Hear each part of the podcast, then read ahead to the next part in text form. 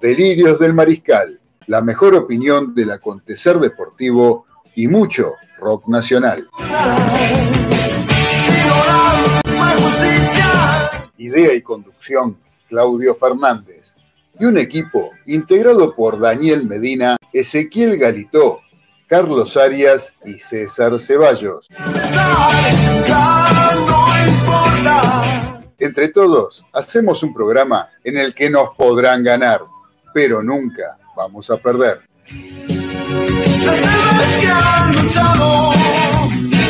Ya arrancamos en Radio del Pueblo con los delirios del mariscal.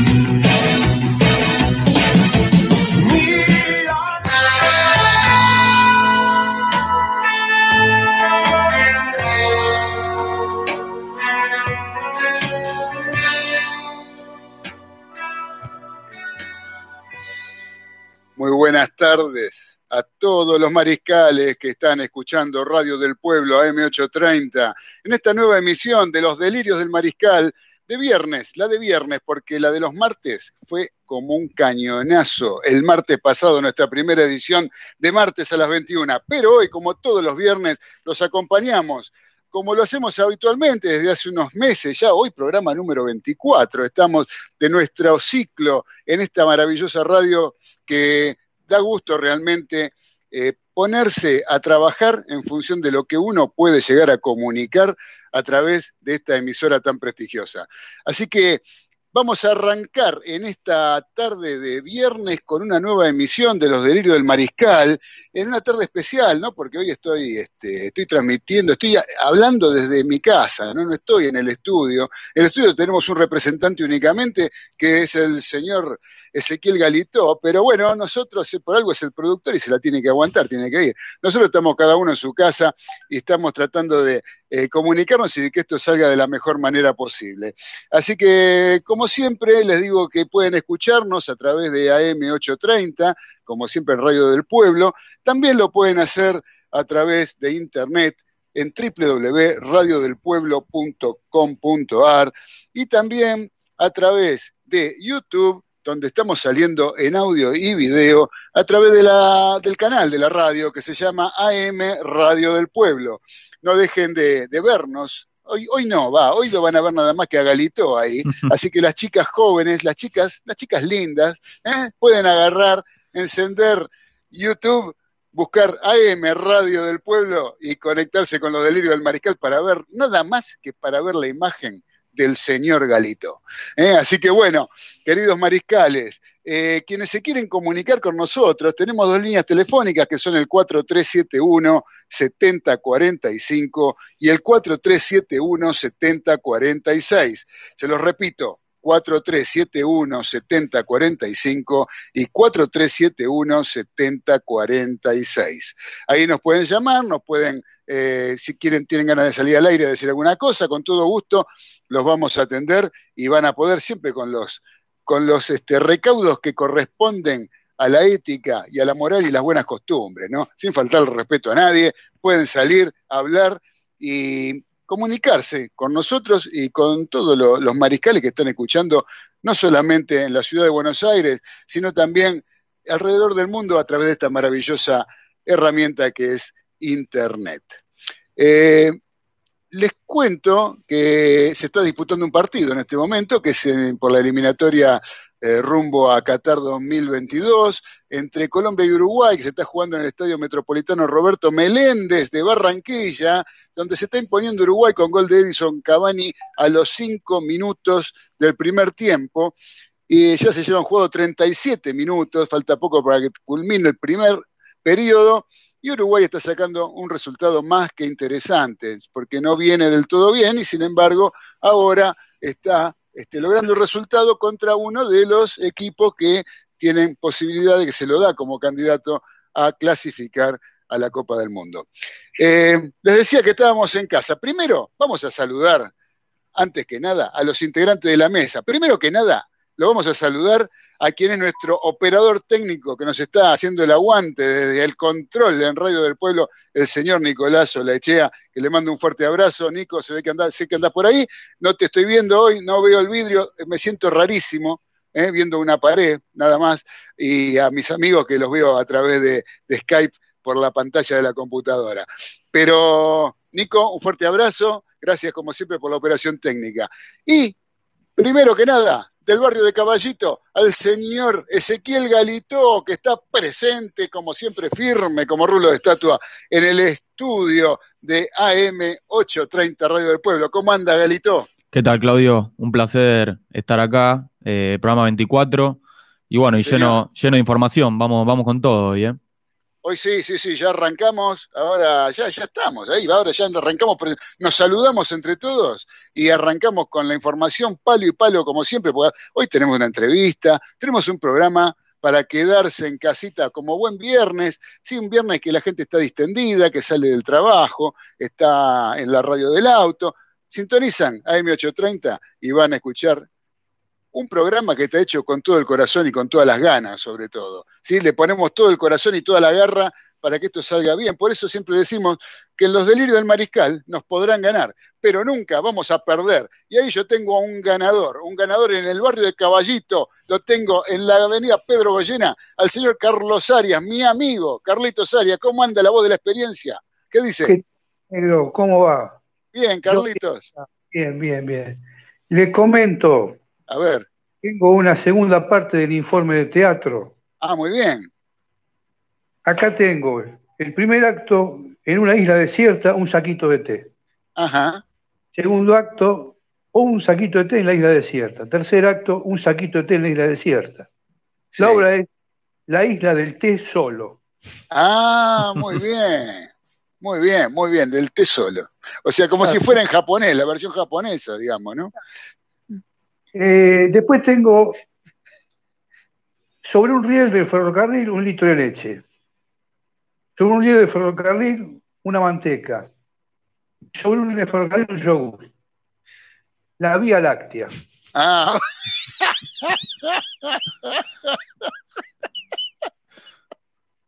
un elefante tocando la guitarra, un rinoceronte tocando la batería, un hipopótamo tocando el bajo, rock pesado. heavy, heavy. Un, ganso llama a la gansa. Un ganso llama a la gansa. Sí. Un ganso llama a la gansa, tercer acto. Sí. Venganza. Venganza. Muy bien. Muy bien, muy bien, querido Carlito. Para terminar, tenemos primer acto, Lito tiene 40 grados de temperatura. Segundo acto, Lito tiene 39 grados de temperatura. Tercer acto, Lito tiene 37 grados de temperatura. Sí. Hora Lito. Muy bien. Mejoralito, muy bien, va mejorando, va bajando los síntomas. Muy bien, querido Carlito, un fenómeno, muchas gracias, Carlito Arias. Y ahora me tomo, ah, desde acá, bueno, sí, también me puedo tomar el Belgrano Norte, me puedo ir a la zona del noroeste de la provincia de Buenos Aires, de Gran Buenos Aires, me encuentro con mi amigo, el capitán de los polvorines, el señor Daniel Medina. ¿Cómo anda, querido Dani? ¿Qué tal, Claudio? ¿Qué tal, audiencia? Bueno, un gusto saludarlos a todos. Hoy ahí con representante exclusivo. Bueno, no puedo hablar por el mejoralito de Carlito, la verdad que me mató. Y la Vía Láctea me, me, No, no, la Vía Láctea. La Vía Láctea es insuperable. Este, bueno, acá, con, como dice Ezequiel, con muchísima información, mucho para, mucha tela para cortar hoy realmente con las cosas que han pasado y están pasando en este momento. Y una entrevista desde ya, ¿eh? que la debíamos de la semana pasada y tenemos una flor de entrevistas, si Dios quiere, este, esta semana. Así que a no alarmar porque se viene con todo todo. Vamos, Dani, todavía. Así que bueno, tenemos eh, también para contarles a los maricales que tenemos un número de WhatsApp, que es el 11 44 18 1378. Quien quiera enviar algún WhatsApp lo puede hacer por este medio también, que nosotros lo vamos a leer o ponerlo al aire con todo gusto. 11 44 18 13 78, donde ya nos está eh, acá escribiendo nuestro amigo Gustavo. ¿eh? Gustavo de Caballito también, Gustavo González, un, gran jugador de fútbol, que dice, buenas tardes, buen programa, vamos mariscales. Muchas gracias, querido Gustavo. Con Gustavo jugamos mucho al fútbol, igual que con el monito, ¿sí? con el monito Cedrachi, que en cualquier momento seguramente aparecerá también.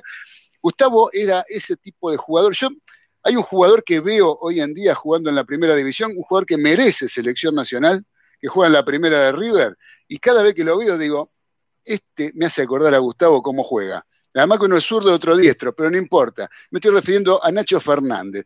Gustavo González tenía la forma de jugar de Nacho Fernández, así.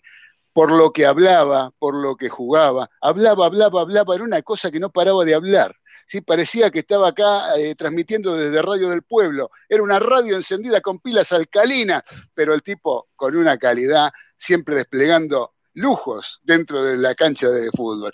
Así que bueno, con él nos enfrentamos, como contaba el martes, la anécdota que jugamos contra el turco Maradona, Dani López. Él jugó en ese partido también y convirtió unos cuantos goles. Un grande de las canchas argentinas, el señor Gustavo González. Gran abrazo para Gustavo. Y otro que nos escribe es eh, este, Adriana de Almagro, que nos dice, hola Mariscales, les deseo un excelente programa. Eh, gracias, muchas gracias, querida Adriana. Te mandamos un beso muy grande desde acá. Eh, como siempre, esta hincha Ferrocarril Oeste, presente, no nos falla nunca. ¿eh? Siempre presente Adriana de Almagro.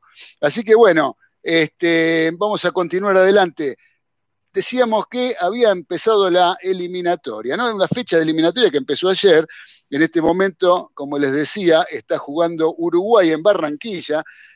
Uruguay que ya está terminando el primer tiempo, que está ganando un muy buen partido, 1 a 0, eh, con el gol de Edison Cavani. Y nos estamos a ver, este, acá tenemos más, más Gustavo. ¿ah? Eh, me dice que estoy un poco exagerado, me dice Gustavo. Un poco exagerado, con compararme con Zidane era suficiente. Dice, claro, ya lo creo, ya lo creo. otro que podía ser parecido, otro que sería parecido. Pero por lo flaco y todo, para mí es Nacho Fernández. Nacho Fernández. Bueno, gracias, Gus. Un abrazo grande para vos. Y Marcelo Cantoni dice, vamos, llegó el viernes y encima llegó los delirios. ¿Qué más se puede pedir?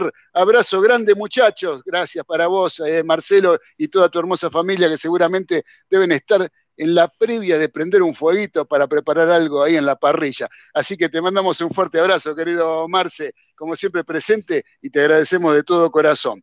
Les decía recién que está jugando Uruguay, que salió a la cancha con campaña Cáceres, Jiménez, Godín y Viña, Nández, Torreira, Bentancur De la Cruz. Cavani, el autor del gol hasta ahora, y Suárez. Por el lado de Colombia está Ospina en el arco, Cuadrado, Mina, Murillo y Mojica. Uribe, Díaz y Lerma, Rodríguez Zapata y Muriel. Lo, leo 4-3-3 como en la década del 70. ¿eh? Así lo leo. Pero bueno, todo sea porque la gente entienda. Está terminando ya, ya con el tiempo cumplido, 1 a 0. Vamos a arrancar entonces, muchachos, ¿qué le parece? Ya que arrancamos acá comentando un poquito lo que está pasando en Barranquilla, que, eh, no sé, porque jugó, jugó Argentina ayer. ¿no? Jugó Argentina y Argentina, este, a mí primero que nada, lo que más me gustaría saber, me gustaría interpretar más que saber, ¿no? Porque a uno nadie, la, gente no, no, hablan más que en una conferencia de prensa, los, jugadores, los entrenadores. Pero ¿cuál es el plan de Argentina cuando entra a la cancha? ¿Se podrá saber eso en algún momento? ¿A qué sale? Si bien no tiene trabajo, yo lo entiendo. El equipo, los jugadores llegan dos o tres días antes, a veces menos, pero Argentina, ¿cuál es el plan de Argentina? A mí me gustaría saber eso. Yo, a mí me da como la impresión de que Argentina sale a jugar y a ver qué es lo que pasa. Hasta ahora en estos partidos de eliminatoria me dio esa impresión de que ha pasado eso. Argentina sale a ver qué es lo que ocurre. Y a veces termina siendo favorecida por la lesión de algún jugador y el jugador que entra y reemplaza termina siendo figura, pero no porque lo puso el entrenador, sino porque también lo convocó él, pero no, sino porque se lesionó el que estaba jugando. Entonces, este, yo primero que nada ya les digo, me gustaría saber cuál es el plan de Argentina. Jugando con tres mediocampistas similares, ¿sí? que, hacen, que son similares como De Paul Paredes y Ezequiel Palacio. Está bien, son los pollos de, Scaloni, pero eh, me parece que junto con los Chelsea, ¿no? Son los cuatro, yo creo, los cuatro este, fetiche, jugadores fetiche de este cuerpo técnico. Pero me parece que Argentina no tiene un plan eh, acorde eh, o una cosa planeada y jugando con jugadores que hacen funciones similares, no me parece que tenga algo muy este, elaborado para poder salir a demostrar a la cancha. Para mí, Argentina ayer, muchos hablan que mereció ganar el partido porque en el segundo tiempo eh, lo, medio como que Paraguay casi que no pasó la mitad de la cancha, pero yo creo que fue por decisión de Paraguay. Jugando de esta manera, Argentina ya sabe que la función defensiva está cubierta. Eh, por eso, tan buena la labor del chico que metió el gol, de González, ¿sí? porque no tuvo que marcar, no tuvo que marcar, no le quedó más que ir para adelante. Entonces, ¿qué barro descubrió un número 3? No, no descubrió ningún número 3. O sea, porque el día que lo ataquen, es más, cuando al principio del partido Paraguay tuvo la pelota, apretaba arriba, eh, no, yo lo veía como que, como es uno que ha jugado defensor, se da cuenta, ¿no? Es como que el chico eh, se cerraba cerca de Otamendi, se ponía cerca de Otamendi. ¿Por qué? Porque eso se hace cuando alguien no sabe jugar de marcador, de defensor o de marcador lateral, como para poder mantener la línea del offside, por ejemplo. Entonces, te parás cerquita del side y mirás. Entonces te mantenés ahí. Pero te das cuenta que es alguien que está completamente improvisado cuando marcadores laterales se encontrás por. Hay, hay, no serán muchos los de primer nivel, pero hay para poner. ¿sí? Eh, entonces dicen qué pegada, está bien, el chico convirtió el gol, eh, tuvo una, jugó bien, jugó bien atacando y yendo para adelante como buen delantero que es. Ahora, el día que tengamos que defender, no creo que pueda jugar este chico. O sea, son estas cosas que salen medio así a los ponchazos, porque se le ocurren o porque el técnico que está aprendiendo a ser técnico, en definitiva, porque todavía no es un tipo que haya dirigido ningún, siquiera ningún club, y está nada más ni nada menos que encabezando uno de los equipos más importantes de la historia del fútbol, digamos, ¿no? Lo que es la selección argentina de fútbol, que tiene una importancia eh, más que trascendente en lo que es la, AFA en general. Así que, eh, por eso le digo, no sé, Dani, yo para mí, eh, no, no, no fue, no mereció ganar Argentina. Para mí el empate estuvo bien, estuvo más que bien. Quedarnos a llorar en función de lo que cobró el referee me parece que es una pavada, ¿sí? Em, y bueno, después em, no hay, o sea, después podemos hablar del nivel de Messi, podemos hablar, pero me gustaría escuchar tu opinión, Dani, primero.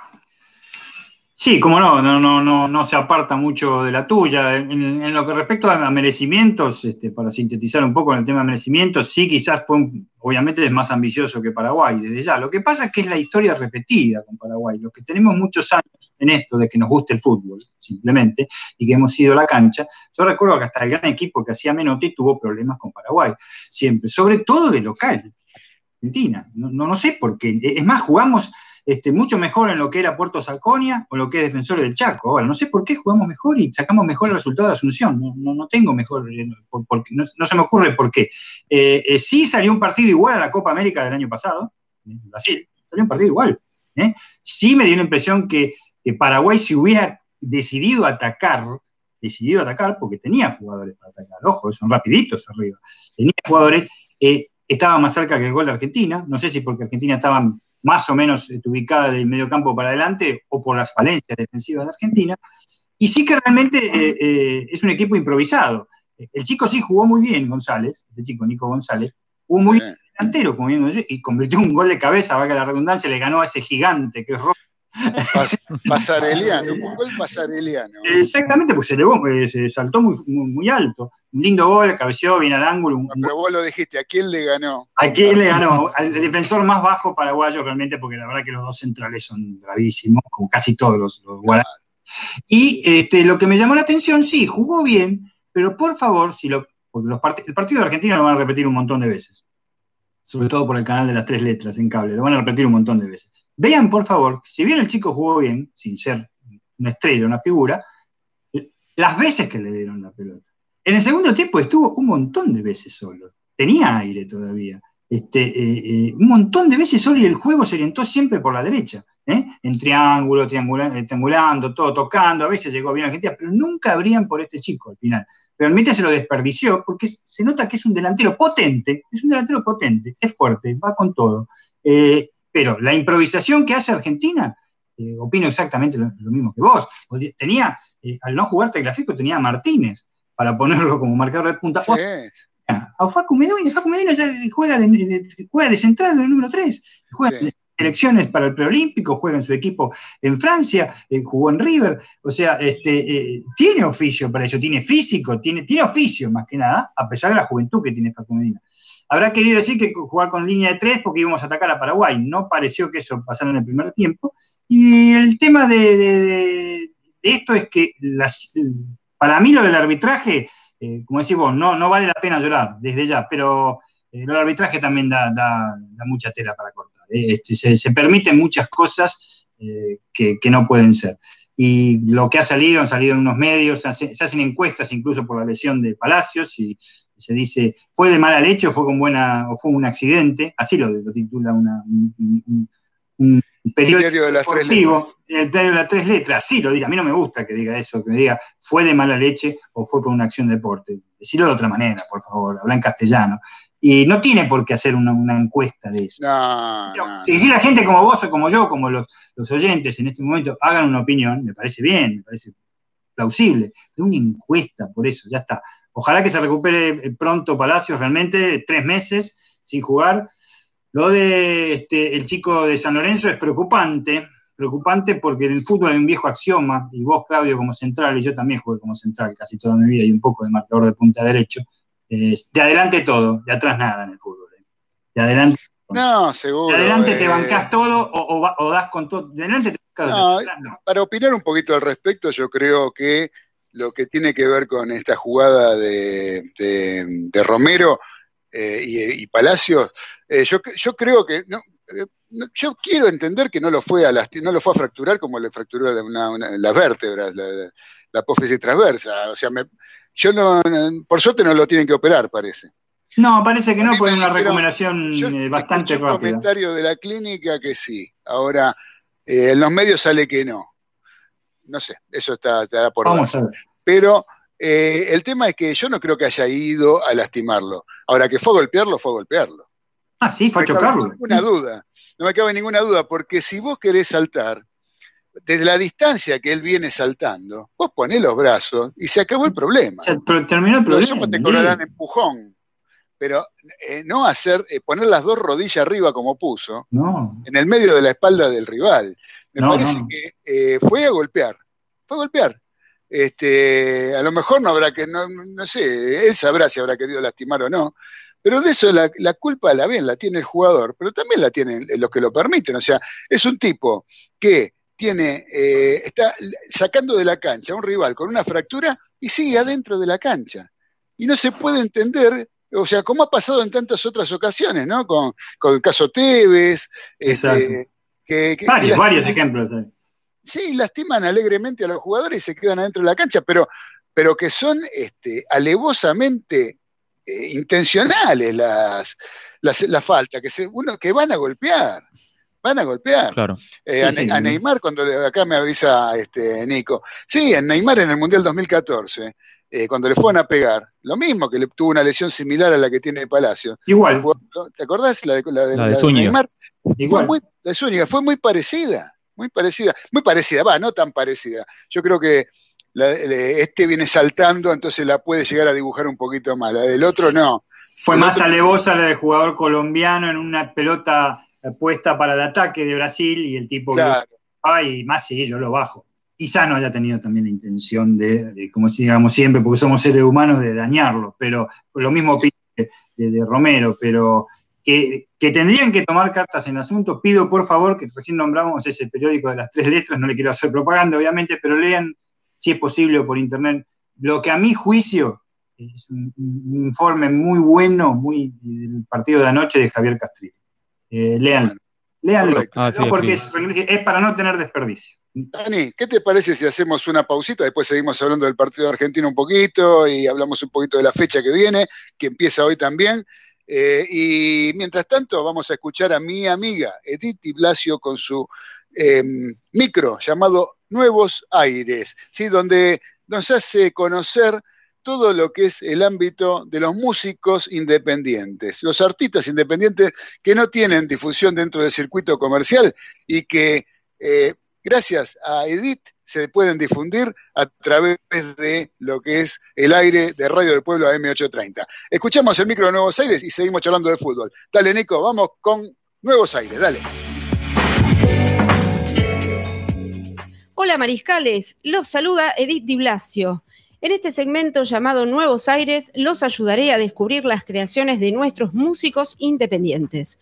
Hoy les voy a presentar a Juan Farré, un músico de San Rafael, Mendoza, que hace tiempo despliega su actividad en Buenos Aires. Tiene tres discos editados de estilos eclécticos que transitan entre el pop y el rock, siendo su característica la vitalidad de las interpretaciones y las letras contestatarias y sensibles que abordan temas de la cotidianeidad y las relaciones humanas.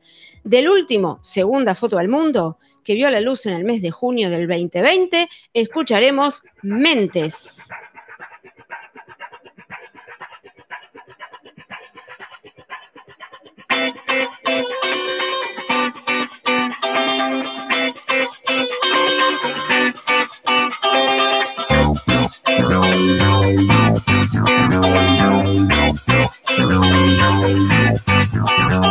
Suerte,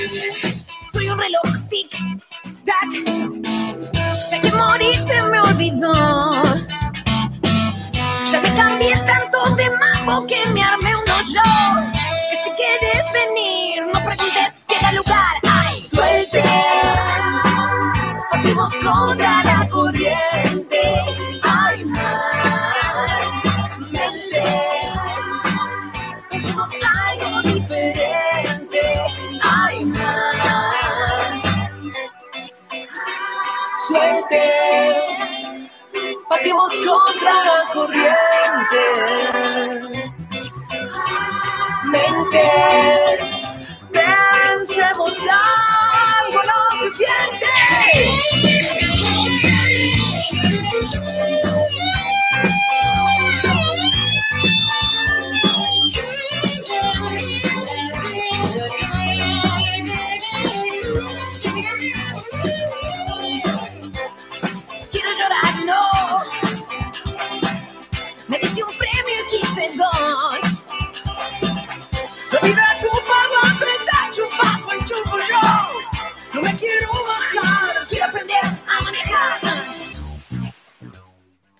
Este disco, Juan Farré despliega una variada cantidad de sensaciones sobre cómo él ve la actualidad del mundo. Participan de la ejecución músicos experimentados, como por ejemplo Leo Costa en sintetizadores y en este tema Lula Bertoldi, quien le aporta su inconfundible voz. Todos sus discos se encuentran en las plataformas digitales y si los escuchás, te descubrirás al poco tiempo cantando sus pegadizas y bellas melodías.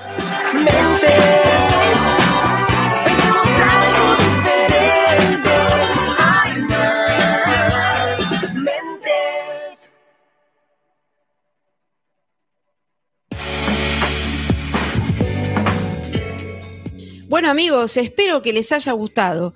Pueden seguirnos en nuestras redes de Instagram y YouTube como Edith Di Blasio Nuevos Aires. Nos encontramos la próxima para una nueva propuesta.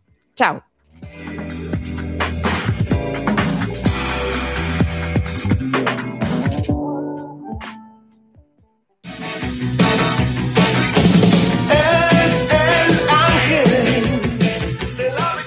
Estás escuchando Los Delirios del Mariscal por Radio del Pueblo, AM 830. Y no es fortuna, sino la misma justicia.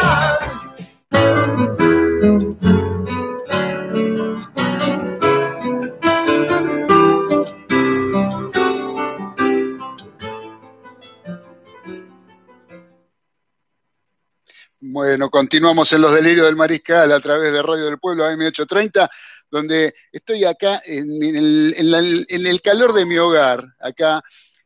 Eh, No sé, ¿les parece que les cuente por qué? Porque, o no, porque hay una presunción, no, no, no es una presunción. Eh, En el trabajo de mi mujer, en mi mujer, hay una persona, estuvo en contacto con una persona con COVID y yo por las dudas, yo no tengo ningún síntoma, nada, ella tampoco, pero por las dudas estamos guardados y nos quedamos en casita para no ir y trasladar esta maldita enfermedad, tratando de, cuidarnos a nosotros mismos para tratar de cuidar a todos los demás, ¿no? No tratar de, de no contagiar a nadie en caso de que tengamos y que estemos portando el virus. Así que por esta semana, hoy vamos a estar así. Eh, no sé si estará saliendo bien, la calidad, alguien que me diga algo estaría bueno. Diego, Diego Rossi me dice, Diego de, de Golnay, que nos saluda. Hola, querido gordo, ¿cómo estás en Golnay? Que justo, mira, el sábado fuimos a comer un asadito, ¿sí? Con César, con el uruguayo, comimos un asadito en Golnay. Parece a propósito esto, ¿no? Que justo este, nos dio lugar para ir hasta Golnay y comer el asado y que esto apareciera recién ahora. Así que bueno, esperemos este, seguir adelante bien, sin problemas. Eh, y bueno, él me dice que está saliendo fenómeno, que ni se nota que no estuvieran, parece que no estuviéramos en, el estudio. Así que bueno, buenísimo, gordo, me alegro. Muchas gracias. Mónica de Valvanera dice: Hola chicos, ¿cómo están? Acá escuchándolos muy cerquita, que tengan un lindo programa. Bueno, muchas gracias, querida Mónica de Valvanera. Un beso para vos. Y el otro que no se escribe, que dice que, hola, Clau, escuchando, eh, me dice, es el señor Jimi Hendrix de Barracas un eximio guitarrista, un gran guitarrista, sobre todo de blues, el señor Guille Cabral, un fenómeno, un fenómeno como pocos con las seis cuerdas. Así que bueno, un abrazo, querido Guille, te mando un fuerte abrazo desde acá y gracias por estar como siempre. Eh, después, este, ah, Adriana, Adriana de Almagro me dice, está saliendo excelente, fantástico, porque yo no tengo retorno, yo no me escucho no me escucho. Entonces yo no sé si está saliendo bien o no está saliendo bien. Esto es toda una novedad para mí y no, ve, no lo veo al operador, nos conectamos por el chat, es todo esto, la verdad que es toda una cosa nueva. Pero bueno, esperemos que, por lo que me dicen, que está saliendo fenómeno, así que bueno, me pongo, me pongo contento que así sea. Sí, está Y el bien. ¿eh? está en el, el que está en el estudio es el señor Ezequiel Galitó, es el que está comandando todo del estudio. Está ahí, yo lo veo sentadito en el estudio el señor Galitó. Galitó, ¿qué nos trajo para hoy? Te, te quería compartir una estadística en relación a Argentina y Paraguay. A ver. Que de las últimas siete veces que Argentina recibió a Paraguay por eliminatorias, solo la venció una vez para, Epa. para Brasil 2014. Después, las otras seis veces no, no le pudo ganar acá en condición de local. Y Paraguay sí ganó. Pues yo hubo muchos empates entre todos esos, ¿no? Claro, Paraguay le ganó la ulti- el año pasado. ¿Cuándo fue? Eh, cuando en la eliminatoria, la última Claro. eliminatoria. Ganó en el Kempes, ¿no? 1 a 0. sí, 1 a 0, con el gol de eh, Derly González. Sí, De Derly González, claro. claro, claro. que estaba Ese- Bausa, Ese, ese fue el que ganó Paraguay. claro, O ahí sea, en Córdoba. cinco empates. Claro, cinco empates. Ajá. Pero como Bueno, lo, que hablábamos de, Es un poco lo reafirma lo que nos decía Dani, ¿no? Dani que nos, este, nos contaba lo que le cuesta a Argentina jugar con, con, Paraguay, ¿no? Dani, sí, dale, ¿qué tenés, Dani, para decir? Por ahí me equivoco, pero quizás, está bien lo que dijo este, ese, perfecto, desde ya. Pero no, sé si no me equivoco que en 1973, estando de suplente el amigo Babi Cortés, si no fue la última victoria antes de la que hubo en el Kempes, creo que ganó 3 a 0, Argentina 4 a 1, no recuerdo, este, eh, eh, eh, de Argentina que ganó 3 a 1 con dos goles de Ratón Ayala y Chupete Guerini. Creo que esa fue, o sea que eh, en siete, quizás eliminatoria dos, ¿eh? Este, victorias hubo nada más, me parece. Pero está bien lo que dijo, porque él se refirió a seis. A seis. Los últimos siete partidos, claro. Exacto, los últimos siete partidos. y, y- y el tema de gol de cabeza, el último había sido en el 2000, del ratón Ayala. Ah, de Eh, la selección. Claro, por eliminatorias, el último gol de cabeza Ah, antes del de ayer. Por eliminatoria. Ah, por eliminatoria, claro. Bueno, puede ser, la verdad que no, no, no. Me parece claro, bárbaro. eh, en- Con Venezuela. un gol medio extraño, está bien, lo tomó medio, fue un centro que tiró un argentino en Puerto Sajonia, que es ahora Defensores del Chaco en Asunción. Allá la, fue como el gol de Tevez el otro día contra Newells. Allá la fue a saltar, casi ni la tocó, no la tocó, y le entró el arquero paraguayo que lo sacaron en ese partido, y a partir de ahí atajó Ever Almeida, el uruguayo, lo nacionalizaron en un día, este, y empezó a Y o sea que el de cabeza está bien porque vos ese seguramente la información la debes tener que fue gol de cabeza. Claro, no, no, yo te estoy diciendo el partido de Venezuela 0, Argentina 4. Que Ah, te- con respecto a un, un jugador argentino metiera un gol de cabeza. Claro, ese. Ah, Yo me acuerdo que hubo uno de Pochettino en el Defensores del Chaco, un gol de cabeza. También, no sé si fue por eliminatoria, eso es lo que no estoy en duda. Ah, claro. Hubo un gol de Pochettino, creo que fue, creo que fue empate ese partido también. Puede ser. muchísimos empates entre Argentina y Paraguay. Sí, partido muy cerrado. Uruguay. En el 73 contra Paraguay en cancha de Boca, ¿no salimos 2 a 2? No, 3 a 1. Ayala 2, Guerini 1 y Saturnino Arruga para Paraguay. Y quien te habla en la tribuna de socio de Boca. Estaba viéndolo. Por eso te digo. no, fue el definitorio. Eh, Claro. 74. El último partido de Sibori como técnico. Y, este, y 3 a 1. 3 a 1 y habíamos empatado 1 a 1 en Asunción. Habíamos nacionalizado a Heriberto Correa. Exacto, y ellos habían nacionalizado a Ever Almeida, el arquero. Muy bien. Un cambio, Muy un de cosas. Sí, muy bien el recuerdo. Así que bueno, mientras tanto ya están jugando tres minutos del segundo tiempo en Barranquilla. Sigue ganando Uruguay 1 a 0 a Colombia. Eh, Sí, ahí lo partido, lindo partido. Recién se acaba de salvar Uruguay. Tuvo una buena jugada. ¿Qué más nos trajo, Galito? ¿Trajo algún tipo de, de programa de cómo, cómo sigue la eliminatoria? En este Y te cuento- Uruguay en Colombia y después, ¿qué más tenemos? Después tenemos a las 20, eh, Chile en Santiago recibe a Perú por la TV pública, lo pasan. Y a las 21.30 Brasil en el Maracaná recibe a Venezuela. Ajá. Así que... Bien. Y por Eso- ahora, eso bueno, termina la segunda fecha, la tercera la fecha. tercera fecha. Y después Sí. la fecha El 4, martes, el martes 17, a las van 18, todos el mismo día. van todos el mismo día. A las 18, Ecuador recibe a Colombia. También a las 18, Venezuela recibe a Chile. A las 20, Paraguay recibe a Bolivia. También a las 20, Uruguay recibe a Brasil. Eso va a estar bueno. Y a las 21.30, Perú en Lima contra Argentina. Bueno, bueno, después que termine el partido de Uruguay, me, me actualiza la tabla de posiciones, Galito. Dale. ¿Puede ser? Dale, dale. Termina el partido de Uruguay. Eh, así que bueno, eh, ¿qué más quieren agregar del partido de Argentina de anoche? ¿Qué más, eh, qué otro tema lo- lo- los, este, le- les trae más allá de que para mí, digamos, no fue, este, no estuvo mal el empate? Se le puede criticar a Paraguay que salió a defenderse en el segundo tiempo y salió a no querer jugar el partido, pero eh, también eso es parte del juego, digamos, ¿no? Lo que no se, lo que no se acepta, yo, por lo menos de mi parte, es con la, con la brusquedad que salió a jugar en algunos momentos el equipo paraguayo, ¿no? Con alguna, alguna jugada que realmente eran casi descalificadoras.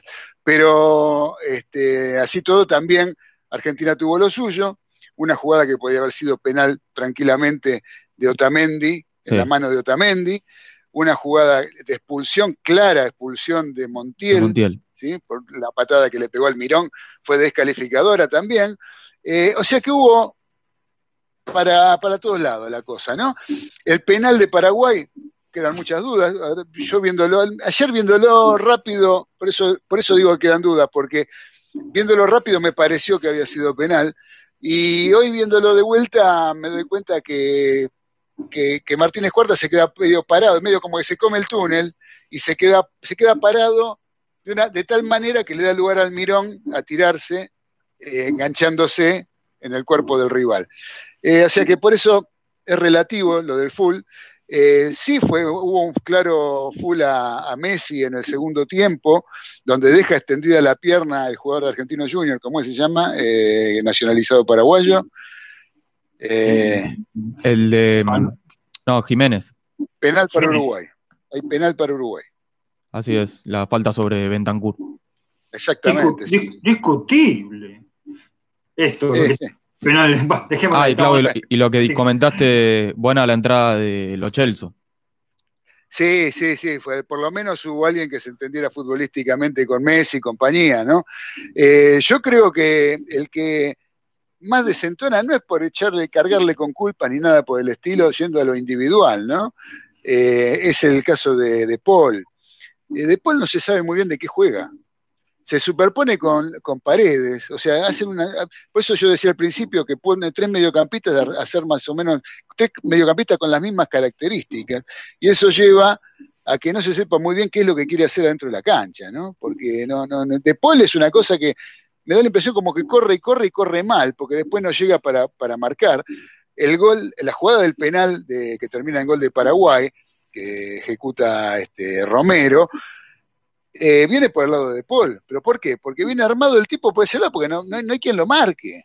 No hay quien lo marque, no, o sea, no hay contención la cancha lado. Almirón simplemente con, con- simplemente con este eh, con, con un sprint, se podría decir que hizo, ¿no? unos dos sprints de haber hecho en todo, en todo el partido, eh, fue sorteando jugadores uno o dos y realmente llegó muy libre a un penal que para mí yo coincido con vos. De entrada me pareció penal.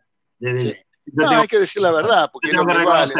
que es lo que el árbitro ve. también, ¿no? Claro, Ponele. claro. Y- y no digo, yo no nombro al VAR porque ya, ya, ya es una No, esa es una Este- cosa que quiero decir, Dani. Disculpame, me dijiste bar y me hiciste acordar de una cosa. El- en el bar, en el fútbol, pre- pregunto, ¿eh? pregunto porque no lo, no lo sé. ¿El referee puede pedir de quedarse, si él se queda con alguna duda, puede pedir de verlo en el bar? ¿Te digo algo? Sí. Mucha paciencia y disculpen la contestación. No lo sé. Ah, Que, Correcto. que más o menos como, eh, o sea, vos lo estás comparando obviamente cuando hay gol de Uruguay, Ahí está. eh, vos estás comparándolo con el rugby, que es muy claro lo del rugby, es muy, sí. Muy claro. La, la- la- la- la tarea de los dos en el rugby, tanto del árbitro este, como eh, las personas que hacen el bar, digamos, en el rugby, no sé cómo se llama en el rugby, es- Gemio. es muy bueno, es muy clara. Este, pero en el fútbol no está claro lo del referee, no está claro este, realmente qué cosas puede pedir el VAR, en fin. este, yo, por ejemplo, hay un ejemplo grandísimo. Eh, eh, saquemos lo de los goles, lo de los penales. Volvemos a lo que hablamos en un ratito eh, con la incidencia entre Palacios y Romero. Es una situación de brutalidad, es así, es brutalidad. No digo que sea un bruto Romero, Este, es una eh, si- situación de brutalidad de un este, player hacia el otro, de un físico hacia el otro, en la cual el VAR tendría que verlo y decir, mira, macho, no, no volvás a traer la jugada, pero mínimo una amonestación o mínimo una roja. Que sí, sí, sí. Lo mismo con Montiel. eh, Claro. Ya, Montiel metió una patada descalificadora. El, el mismo de Paul eh, lo- eh, se, se- se la hizo pagar un poquito, mínimamente a Romero, le dio con todo también. Este, Pero, eh, o, o los penales, realmente. que- que- ni hablar de la jugada del segundo gol de Argentina, perdónenme. Está bien, el jugador argentino pisa, el jugador argentino pisa a, a- a- A Romero. a- ¿no? justamente, lo pisa, cuando se ve en la repetición de la jugada, porque de entrada no.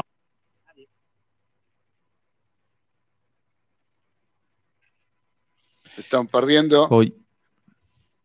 ¿Me escuchan? Sí, sí, yo te escucho. ¿A mí me escuchan? Sí, sí, a Dani se le cortó. Dani, Dani se, se tildó Dani. Bueno, eh, sí, vos sabés que, bueno, en el penal de Paraguay, acá llega un comentario que dice, en el penal de Paraguay, si bien Martínez Cuarta pone el cuerpo en el trayecto de Almirón, el mismo Almirón busca el contacto, o sea, busca el penal. Claro, sí, sí, Sí, eso sí, es lo va que a buscar. estábamos diciendo. Tal cual, yo pienso lo mismo, pienso lo mismo. Bueno, se puso en ventaja Uruguay eh, por dos goles, 2 a 0, venciendo a Colombia en Barranquilla. ¿sí? Sí. Eh, de penal, Suárez puso el 2 a 0 y realmente le salta saliendo un negocio redondito al equipo Charrúa. Eh, Galito, Sí, está, ¿usted me escucha? ¿A mí me escuchan bien? sí, sí, yo te escucho bien.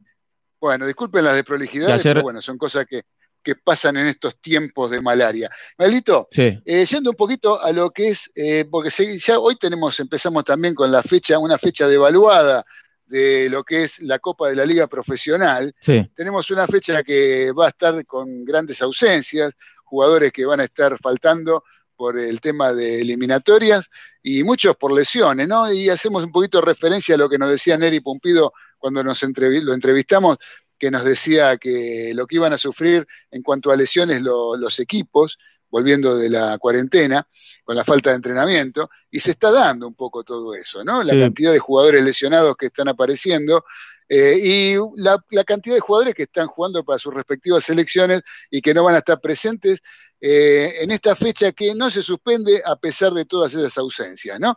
¿Qué, qué tenemos como, como plan arrancando esta tarde, Galito? Hoy a las 19, Rosario Central recibe a Banfield por TNT Sports. Después a las 21.15, Atlético de Tucumán recibe a Unión de Santa Fe. Después, Rosario Central y Banfield es una, es un, es por la zona de que está River, sí, es un resultado que le puede llegar a interesar a River, porque esto es muy corto. sí, O sea, esto ya termina la primera rueda hoy, de esta fecha. Digamos, Claro. primera rueda, por decir los partidos de ida, ¿sí? A esta fecha de, de- de cada una de las zonas.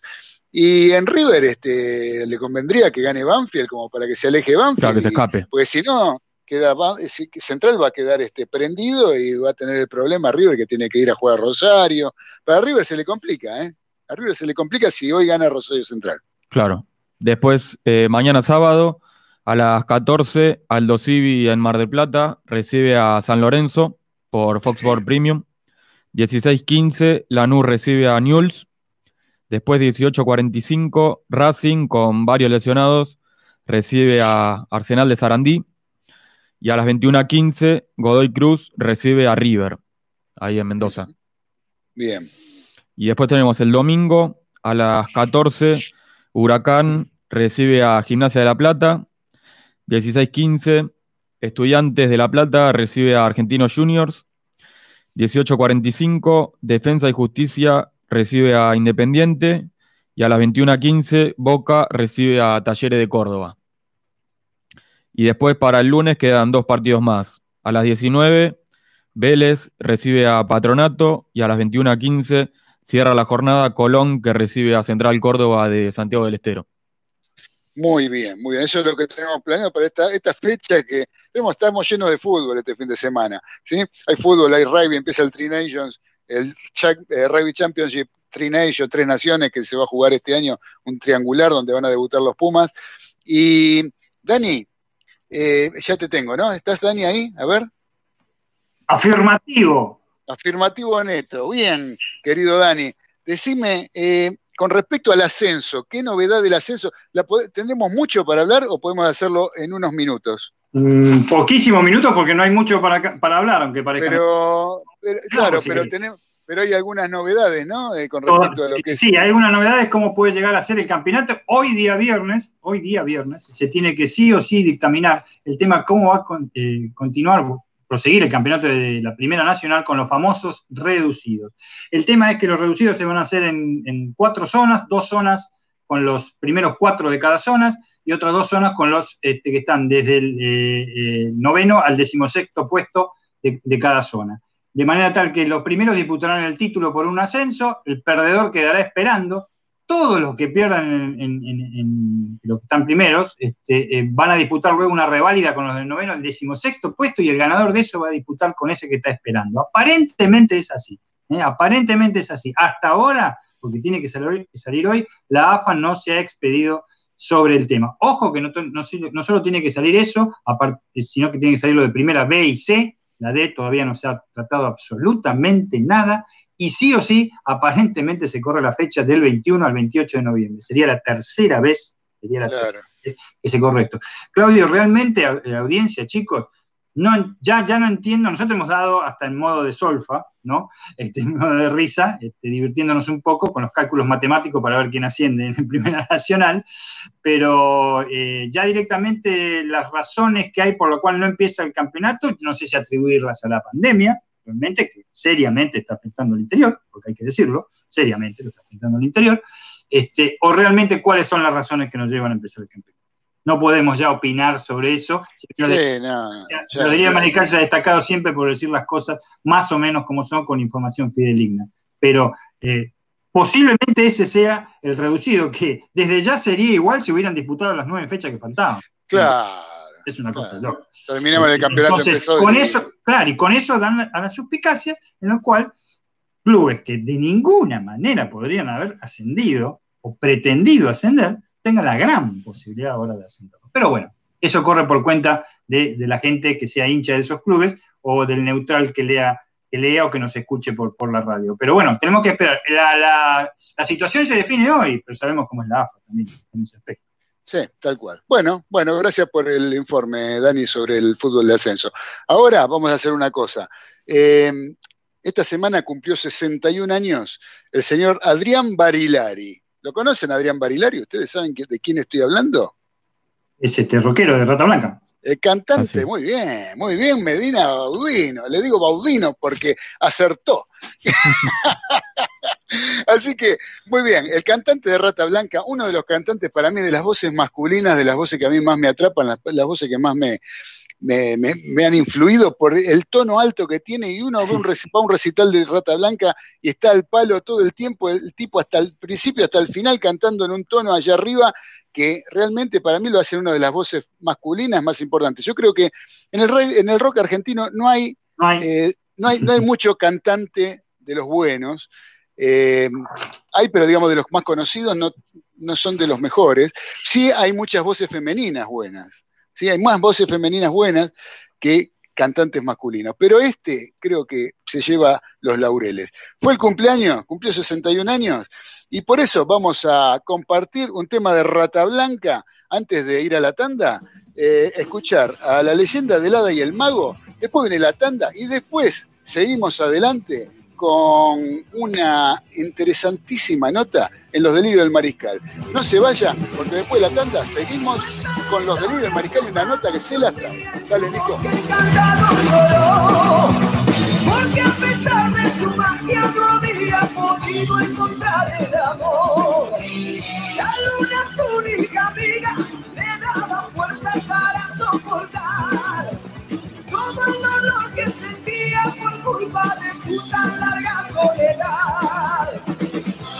Es que sabía muy bien que en su existir nunca debía salir de su destino. Si alguien te quiere llamar,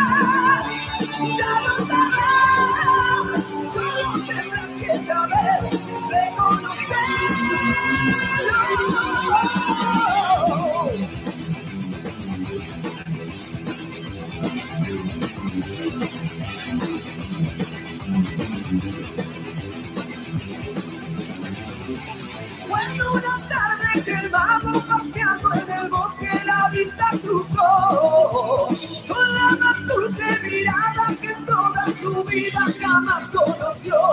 Desde ese mismo momento el hada y el vago quisieron estar solo los dos en el bosque amándose siempre y en todo lugar. El mal que siempre existió no soportó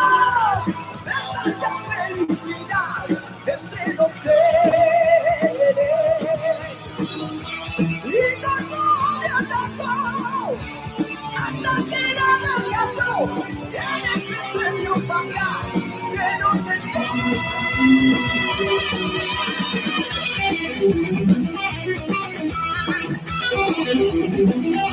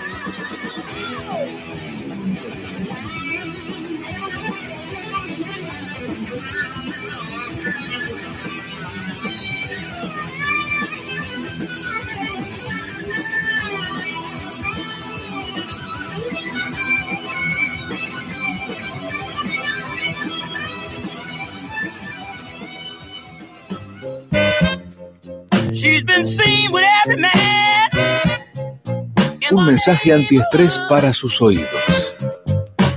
Voces que le invitan a participar. AM 830, Radio del Pueblo.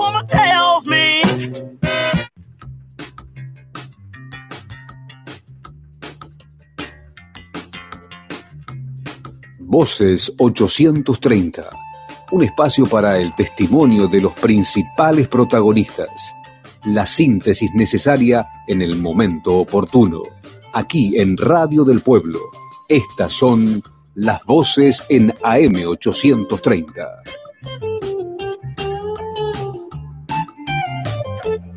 Un conjunto de entidades productivas en la provincia de Buenos Aires quieren definir una política de empleo para los próximos años. Así lo explicaba el titular de la Confederación Económica de la provincia de Buenos Aires, Guillermo Ciro.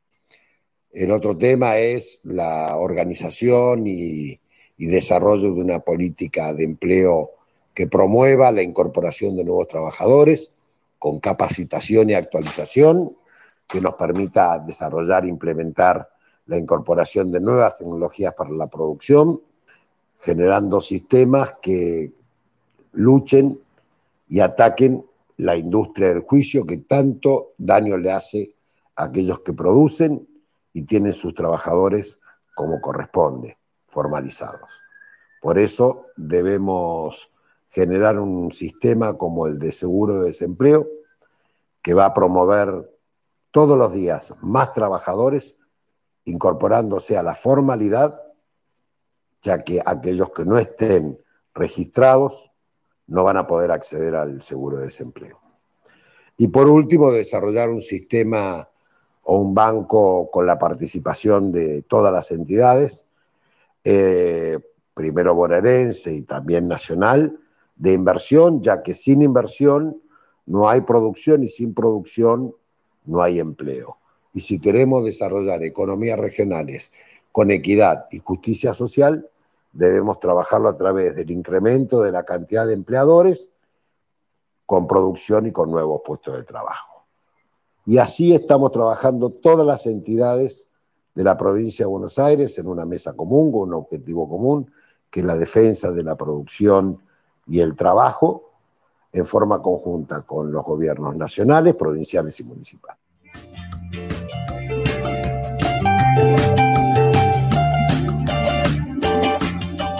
Esto fue Voces 830 por Radio del Pueblo, AM 830.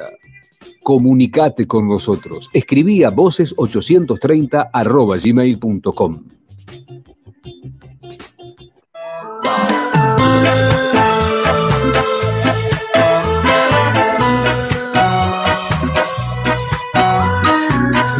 Radio del Pueblo, AM 830. Oasis sonoro.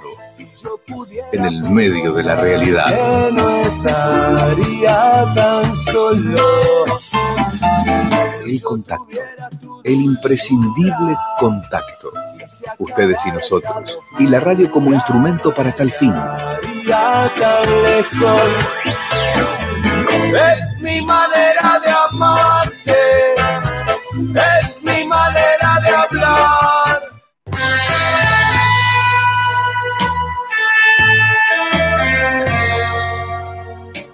No te vayas de Radio del Pueblo, AM830, que ya continúa Los Delirios del Mariscal.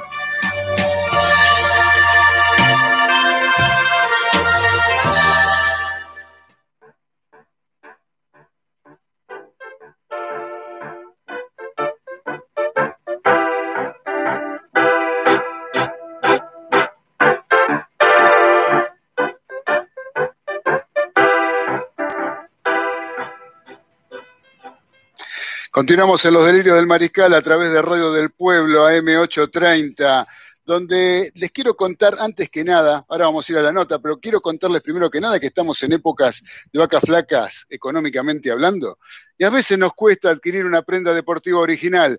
Para eso existe MP Indumentaria Deportiva, donde vas a encontrar las mejores réplicas de todos los clubes con calidad de excelencia, atención personalizada y precios imbatibles. También encontrarás exclusiva ropa informal para hombres y mujeres, jeans, calzas, remeras, etcétera. Además, podés abonar todos los artículos a través de Mercado Pago con tus tarjetas de débito y crédito. No dejes pasar esta oportunidad ingresando en Facebook de MP Indumentaria Deportiva y en Instagram, arroba MP Indumentaria 12.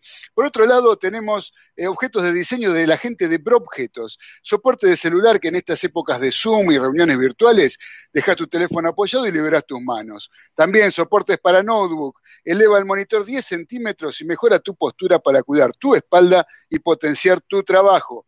Durante el mes de noviembre, mencionando a los delirios del mariscal, tenés 10% de descuento en tu compra y comprando más de tres artículos se duplica la bonificación al 20%. No te lo pierdas entrando al Instagram de arroba broobjetos con una sola O y la tienda virtual www.broobjetos.com.ar. No se olviden, ¿sí? De estas recomendaciones.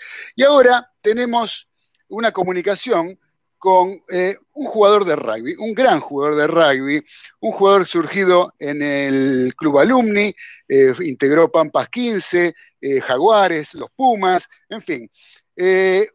un jugador con una gran trayectoria, un jugador que viene de familia de jugadores de rugby, y lo quiero saludar al señor Santiago González Iglesias, al famoso Rete González Iglesias. Buenas tardes, Rete, te saluda Claudio Fernández de los Delirios del Mariscal, ¿cómo estás? ¿Qué tal, Claudio? ¿Cómo vas? ¿Todo bien? Muy bien, ¿y vos? Este, un gusto realmente saludarte. Este, queríamos saber de vos, saludarte y preguntarte en qué andabas luego de, tu salida de, Jaguares, ¿no? El año pasado y de tu llegada a Japón. Bien, muy bien. ahora estoy hace, hace dos semanas nada más eh, en Argentina, que vinimos en lo posible de visita. Eh, así que tengo que ver cómo, muy giro mi futuro para seguir ligado, digamos, a, al rugby profesional. Eh, y bueno, nada, por un tema de la pandemia, todo esto estuvo eh, un poco los planes y, se complicó un poco, pero la idea es volver a salir del país y, seguir, seguir en, algún, en algún otro país. Correcto. ¿Te estás entrenando acá mientras tanto? ¿O estás moviéndote haciendo algún tipo de actividad, supongo? No, sí, ya los últimos, las últimas semanas de Japón también, así que ah, este, ah tiene que estar preparado. Totalmente. Perfecto. Perfecto. ¿Por qué? ¿Se puede saber por qué te dicen rete? Mirá, rete, yo hace nada, un millonario, cuando yo era chico me decía retete al chupete, así que prácticamente nunca me dijeron Santiago, salvo ahora en Japón, que rete ellos no lo pueden decir, así que me decían lete. Eh, entonces preferí que me digan Santi. Pero después prácticamente no lo hice a Santiago. Muy bien. Eh, escuchame, Rete, mañana está eh, arrancando para los Pumas el, el, nuevo Championship que vos, que vos ya disputaste, ¿no? Vos jugaste para los Pumas, este, en este caso en la versión de, Tres Naciones que va a haber. Eh, ¿Cómo lo ves el panorama para, los muchachos, compañeros tuyos? Debes tener amigos jugando ahí y debes tener alguna, este, algún conocimiento de cómo se encuentran en Australia. Para no, y hablo bastante con los chicos, pero bueno, eh, es difícil pronosticar algo, ¿no? Eh, en, este, en este momento porque la preparación no fue igual para ellos eh, que para el resto de los equipos y, y eso a la larga influye mucho, pero después ellos están con, con muchas ganas, los chicos, la verdad que eh, al menos el último el último victoso este, me gustó mucho.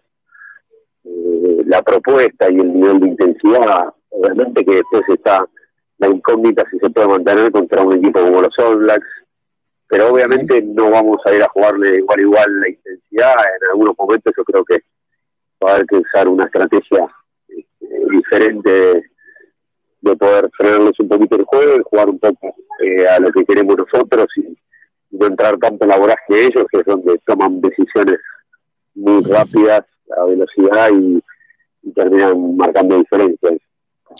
Claro, es que, es que se hace complicado, ¿no? Jugar con semejantes máquinas del rugby como son los All Blacks, teniendo en cuenta que inclusive este, empiezan la- la- el momento de los cambios, por ejemplo, en el segundo tiempo, y el que entra es tan bueno como, como el que sale. Y, ¿Cómo hace para frenar, mantenerle y frenarles el ritmo durante los 80 minutos? Es muy difícil. No, no, es complicadísimo. Es como decís, eh, el recambio de ellos podría ser tranquilamente titular y, y vienen con un ritmo infernal, con, su- con sus equipos. Eh, Sí. Nada, y últimamente se le jugó de igual a igual a Nueva Zelanda. El problema es cuando te equivocas uno. Ellos Claro. realmente te, te las aprovechan. eh, se han hecho partidos más que interesantes contra ellos y, y a la larga en los detalles terminan terminan prevaleciendo ellos. Así que, nada, es una prueba espectacular. para Es, muy lindo poder jugar todos los años contra ellos y desafiarse. Así que, por otro lado, es muy positivo que los chicos hayan viajado y que y quiera jugar, eh, quiera jugar este torneo más allá de no jugar durante tanto tiempo. Me parece que también es una decisión complicada y que los chicos están, están yendo a, contra todos los pronósticos, digamos. Correcto, sí, claro que es importante, ya lo creo, que haber viajado y poder formar parte de este torneo es un, es un logro más que importante, cosa que no logró, por ejemplo, Sudáfrica, ¿no? que no, no se presentó directamente. Eh, yo te-. Yendo al juego en sí, eh, vos sabés que eh, yo creo que, y esto es una apreciación personal, no sé si vos coincidirás, porque vos en todos estos años fuiste partícipe de todo este movimiento, que yo creo que comenzó con algo nuevo con, con el huevo, con Urcade, ¿no? que donde el- el- el- los seleccionados, los Pumas, eh, lograron una fluidez en el juego que, que- que antes no tenían, yo creo, los Pumas, ¿no? Un- jugando con las manos y una cantidad de, de movimientos que era raro verlo en los Pumas que tenían otras virtudes. Pero yo creo que todo eso se logró y está bárbaro, pero me parece como que se, se fue un poquito para atrás en, en esas fortalezas que venían un poco con el ADN del rugby argentino, ¿no? Como por ejemplo el tackle, como por ejemplo eh, las formaciones fijas, sobre todo el Scrum, eh, un Scrum que siempre fue temible para el resto de, la- de las naciones que jugaban contra los Pumas. Eh, ¿Estoy muy errado con respecto a eso o, o tenés otro tipo de opinión? No, no, la verdad que ese análisis se puede hacer tranquilamente. Eh, obviamente cuando uno le da mucho hincapié a, a un aspecto, eh, puede descuidar el otro aspecto, como decís, el defensivo eh, o, el tackle, pero quizás eh, no sé, nos tocó entrar un torneo como el Super Rugby, donde las defensas son más abiertas, son más tardísimas, en, el sentido que que están muy volcados al ataque y, y la pérdida de pelota desde un segundo para otro, entonces agarra las defensas complicadas. Creo que sí, los Pumas dejaron de jugar de una manera lenta y, y, y patear menos, quizás, y después hace que de- desnuda ciertos ciertos aspectos defensivos que si te agarran a destiempo creo que eh, se nota mucho. Eh, en otra época yo creo que era mucho más lento el juego de los Pumas. Y, y se hacía hincapié en la defensa, todo, todo empezaba ahí.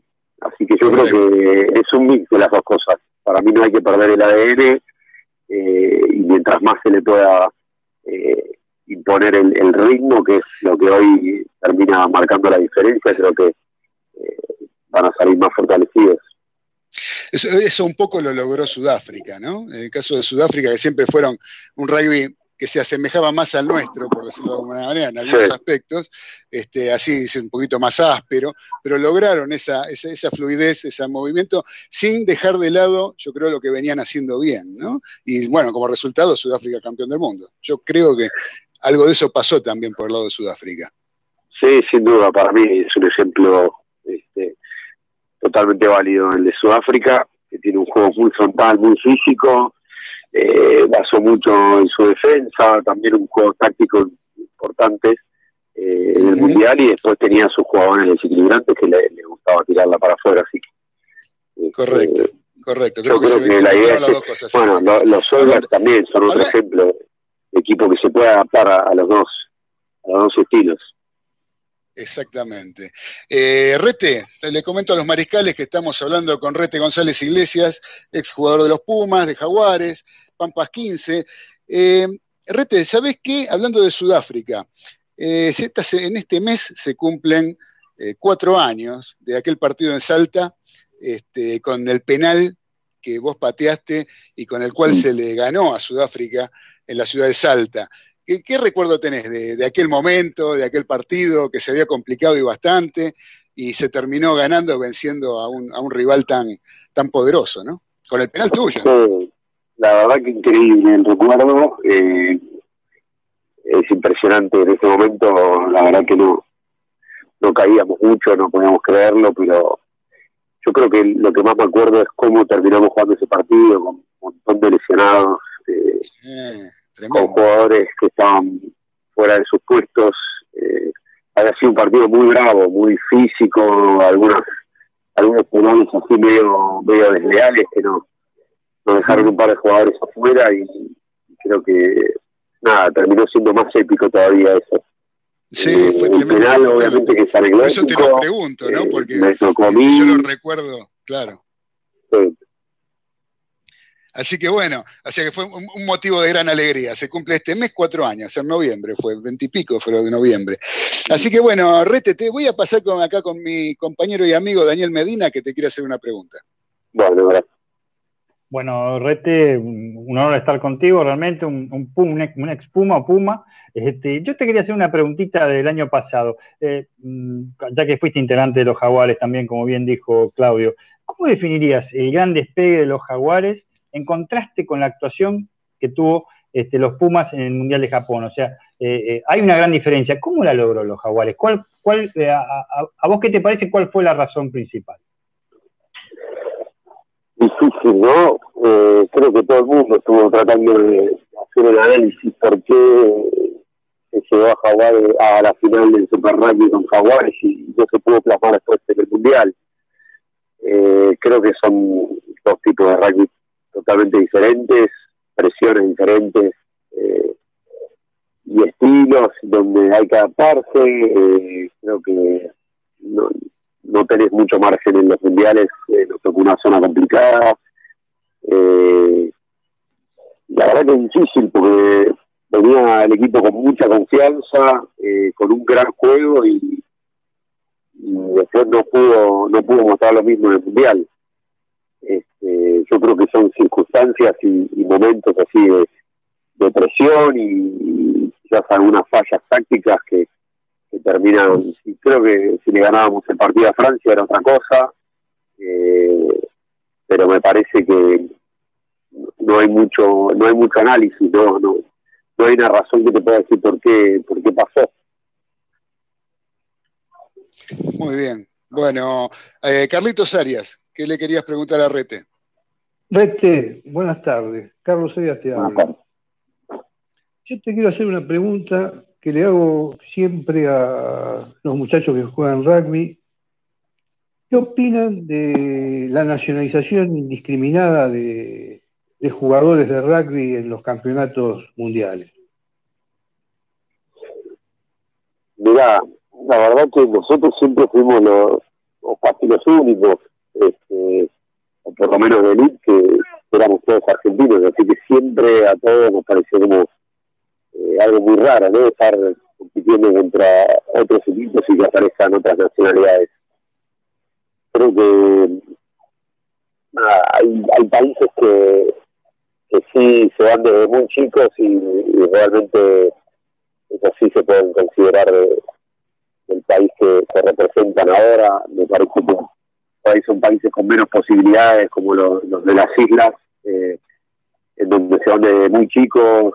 Y, la verdad que en ese sentido eh, no se los puede jugar por, representar eh, un equipo como los All Blacks, pero bueno, quizás hay ciertas reglas eh, en el último tiempo de, jugadores que estuvieron dos o tres años en un país y, ya pueden representarlos que no tienen nada que ver con, con ese país. Creo que nada, ensucia un poco lo que es la, la esencia de representar un país que es tan importante para, para todos. Me parece que no, no es justo para, para, toda- para el resto de las naciones. Eh, Gracias, Rete. Rete, soy Ezequiel, te quería consultar. eh, ¿Tu próximo objetivo a corto plazo en el rugby cuál sería? Mira, yo creo que me toca arrancar de nuevo, viste, de febrero, por la pandemia que no juego, así que eh, me gustaría poder unirme a algún club eh, y arrancar de nuevo, de cero, ganar confianza, jugar y, y, y poder tener uno- una temporada completa. Creo que ese es mi objetivo, jugar, eh, divertirme, tratar de, de disfrutar de, de- de dedicarme al rugby, me parece que ese es mi, mi próximo objetivo, después ver otras cosas. Dale, gracias. No, Eh, Rete, te hago, te hago una última. Eh, vos que sos un Puma, porque Puma hace toda la vida, ¿no? No es solamente cuando estás usando la camiseta celeste y blanca, sino que creo que es un eh, es, es algo que se mantiene durante toda la vida. Eh, Sí. ¿a, quién, ¿A quién elegirías vos como compañero ideal eh, para tu equipo de los Pumas? Vos decís, ¿con quién? vos- con este voy a la guerra. Decime algún compañero que te haya marcado de Bueno, esa me manera. que ahora actualmente están muy bien representados en la capitanía. Eh, creo que Pablo Matera, eh, desde afuera, los que no lo conocen por adentro, ya se dan cuenta lo que es lo que es tener un tipo así. Los que lo conocemos bien, eh, que sabemos cómo se entrena y su mentalidad ganadora y que no da nada por perdido. Como lo que es mi club, que es Alumni, sí que lo quiero mucho y, y me parece que es un jugador que no puede faltar y creo que este, todo el mundo lo ve. Bien, así que Matera. Bueno, fenómeno, Rete. Después pensás, cambiando un poquito el ángulo, eh, ¿cómo ves tu futuro, digamos, con respecto eh, a volver a, jugar en Alumni? ¿Tenés este, planeado terminar tu carrera en Alumni en algún momento de la vida, cuando, cuando vos te parezca que, estás en condiciones de volver? Mirá, a mí me encantaría, eh, que lo, lo quiero hacer, eso lo, lo tengo claro, eh, pero tampoco me puedo poner a planear porque está todo muy complicado, tanto en el país como en, en jugar afuera, eh, no se sabe mucho a pasar de acá a un tiempo, mismo eh, la experiencia de Japón, yo por ahí la pensaba para más adelante, no apareció, y no, la verdad es que no hay que planear mucho, hay que ver qué oportunidades se presentan y, y aprovecharlas, pero en mi cabeza sin duda que está y, y ojalá que lo pueda lograr. Eso es una cuestión más de, de sentimiento y de corazón, ¿no? Sí, obvio, me encantaría, la verdad que me club, encantaría. Nosotros tenemos un gran amigo, eh, Rafa de Santo, que es jugador del primer equipo de, la, primera división, de primera de alumni, que salió campeón con alumni después de tantos intentos, ¿no? Así que es amigo, es amigo nuestro, ¿eh? un amigo muy especial que tenemos. Así que bueno. Rete, este, yo de mi parte no tengo nada más que preguntarte, simplemente eh, despedirte y agradecerte por la entrevista, eh, que hayas tenido la deferencia de atendernos, para nosotros es un lujo, y desearte todo, todo lo mejor en este futuro, en el rugby profesional, en Japón, y esperemos que en algún momento también en los Pumas, porque bien merecido lo tenés. Bueno, muchísimas gracias. Un gran abrazo a todos y muy buenas tardes. Lo mismo para vos, un abrazo y, este, y, todo lo mejor en, en el, en el resto de tu carrera. Muchas gracias. Abrazo. Fue la palabra de Santiago González Iglesias, Rete González Iglesias, ex jugador de los Pumas, y en realidad este, un fenómeno, ¿no? Porque la verdad que di- dio gusto de escucharlo porque no, no dejó nada, ningún tema sin tocar, este, y fue, eh, yo creo que para lo- los que normalmente nos critican cuando hablamos de rugby, este, sobre todo, por ejemplo, Diego de Golney, que ya nos está escribiendo, dice buena nota, interesante porque fue corta. Qué personaje. Por eso nada más, para él fue corta, entonces con No eso fue tan corta. No fue No tan fue corta. tan corta, fue como Fue todas las notas, más o Casi menos. todas las notas. Sí, sí. Como más o menos todas las notas. Se ríe, se ríe porque él este, siempre nos critica con el rugby. Como pasa con mucha gente, ¿no? Él lo hace más. Diego generalmente tiene esa forma porque no, nos hace. eh, eh, nos, nos divertimos con eso.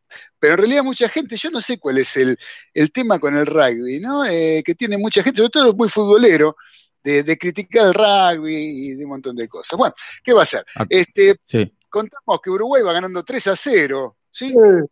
3 a 0 está ganando Uruguay, y ya terminando el partido con gol de Núñez. El tercero fue Núñez, el primero de Cavani, segundo de Suárez, tercero de Núñez. Así que bueno. Acá tenemos, eh, eh, sí, tenemos un par de mensajes. a ver. Un saludo especial a todos los mariscales. Muy bueno el programa, Sandra de Devoto. Gracias, Sandra. Y también siempre, tenemos presente. una nueva oyente que manda saludo para todos los mariscales. Delma de 11. Delma de 11. Bueno, Delma, un beso grande para vos y muchas gracias por estar conectada con nosotros, escuchando Radio del Pueblo M830. Ahora, muchachos, vamos a hacer una cosa antes de empezar el último bloque, ¿sí? El último bloque donde tenemos la voz de la experiencia, donde tenemos a, este, la, agenda para el fin de semana, donde tenemos este, que hablar de la Liga de Nacional de Básquet, tenemos un montón de temas todavía pendientes para meter en un ratito, pero primero vamos a escuchar un poquito de música y yo traje algo que es particularmente de las cosas que yo escucho desde que era muy pequeño.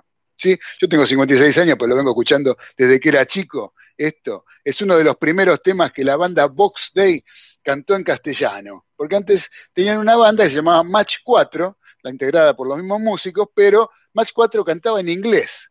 ¿sí? Pero el flaco Spinetta un día les dijo, loco, con el idioma que tenemos, ¿cómo ustedes no cantan en castellano? Y así fue que uno de los temas que tradujeron, porque es un tema en inglés que se llama Bitter Sugar, lo tradujeron y grabaron esto que vamos a escuchar ahora. Box Day con azúcar amargo. Vamos, Nico, a escuchar a Box Day, dale.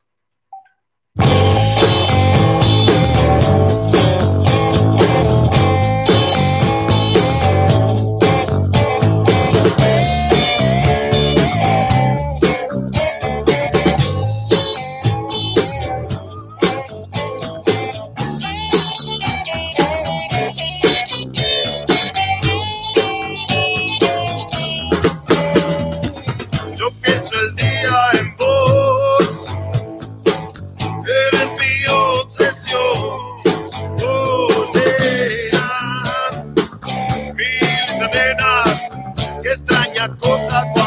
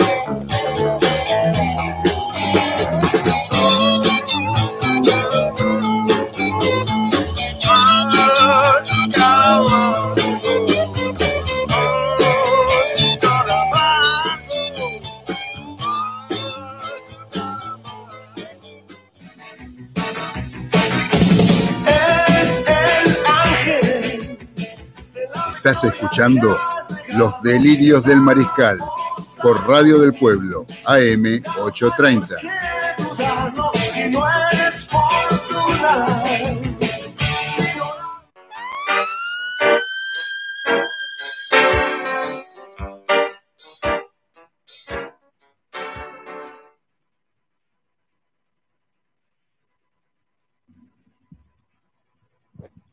Ahí estamos. Ahora sí. Sí, sí. Ahora sí. Ahora, ya arrancamos en el último bloque de los delirios del Marical en Radio del Pueblo AM830 con los inconvenientes que nos genera estar desde casa y no estar ahí que nos esté operando técnicamente el querido Nico, que también lo hace y uno lo ve y sabe lo que está diciendo. Pero bueno, estamos saliendo y creo que bastante bien por lo que nos están comentando. Tengo un mensaje de audio acá que nos envían, a ver, vamos a escucharlo. Muchos saludos para todos los maricales de Adriana de MDQ, oyente fiel de los viernes. Muchas gracias, Adriana de Mar del Plata, que nos está escuchando como todos los viernes, como bien lo dijo, oyente fiel desde Mar del Plata. Un beso para Adriana. Así que bueno, eh, ya arrancó entonces la Copa de la Liga Profesional, 34 minutos del primer tiempo en Rosario. En el gigante de Arroyito están empatando uno a uno Rosario Central y Banfield. A los 24 minutos se puso en ventaja con gol de Vecchio el canalla y lo empató al ratito nomás, a los 27 Fontana para Banfield. Están uno a uno y parece que es un lindo partido. Así que bueno, eh, dijimos que después del tema de Box teníamos la voz de la experiencia. Nuestro querido amigo, el señor Carlos Arias, cada viernes nos trae alguna historia para contarnos de acuerdo a su experiencia. Dale, Carlitos. Hola, ¿qué tal, Mariscales? Bueno, hoy les voy a contar unos, unos datitos que saqué de libro de Luciano Berni, que Fútbol Increíble. Sobre bombas, pero no bombas de estruendo que hoy llevan a la cancha, sino bombas de verdad. Durante la Segunda Guerra Mundial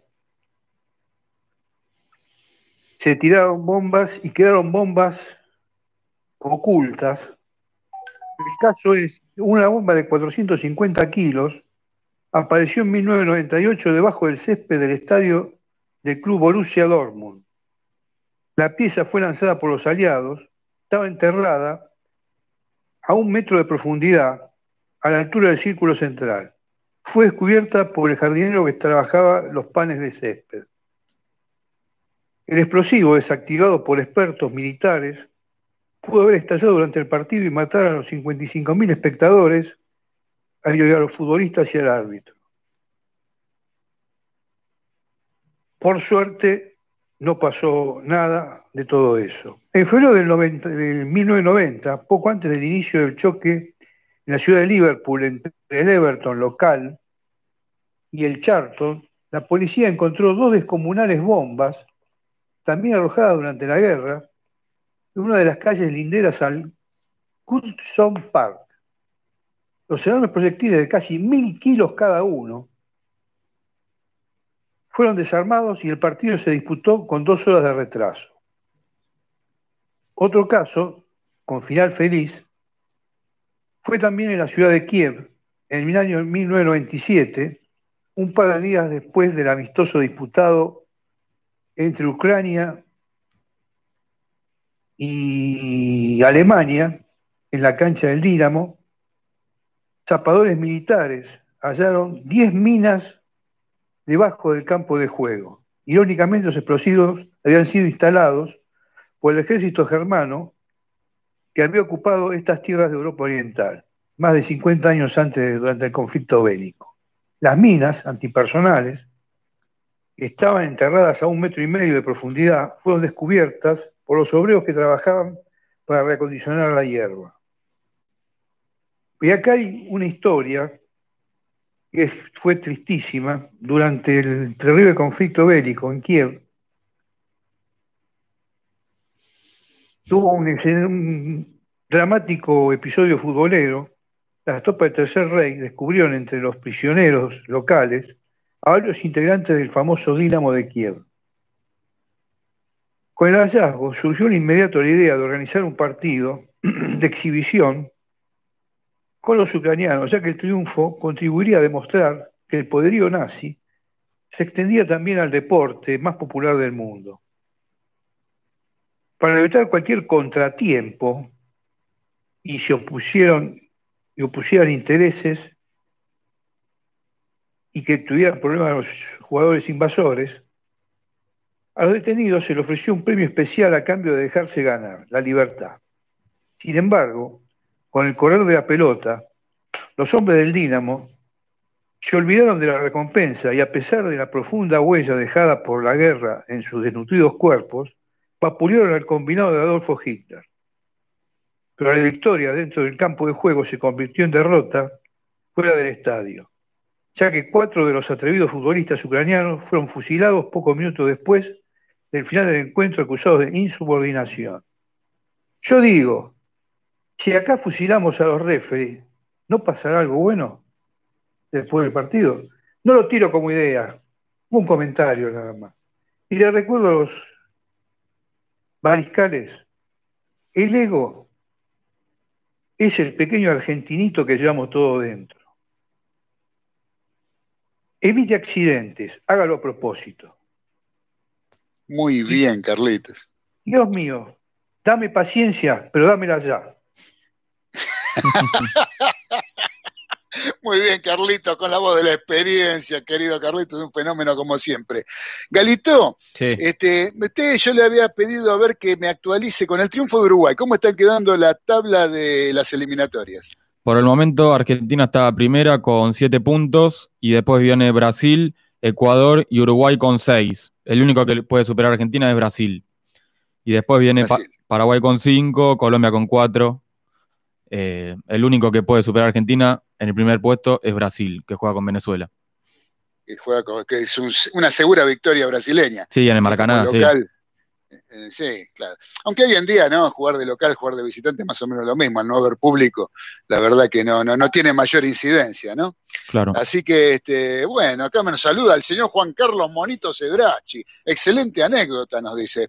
Será la historia de, eh, de Carlitos Arias, la voz de la experiencia, nuestra voz de la Un experiencia. genio, un genio. Así que bueno, gracias, Monito, como siempre. Eh, como siempre, Monito, escuchándonos, gracias por estar ahí. Te mando un fuerte abrazo. Este, no sé si escuchaste ya la- los comentarios que hicimos sobre la selección argentina. El jugador de Vélez estaría bien que juegue. A mí me gustaría verlo un poquito más. A, a Nico Domínguez. Eh, Domínguez. Yo me confundo, iba a decir, Domínguez. Nico Domínguez. Me parece que es un jugador que podría ser un poco el reemplazante de natural de Ezequiel Palacio, ¿no? Más que, más que lo Celso.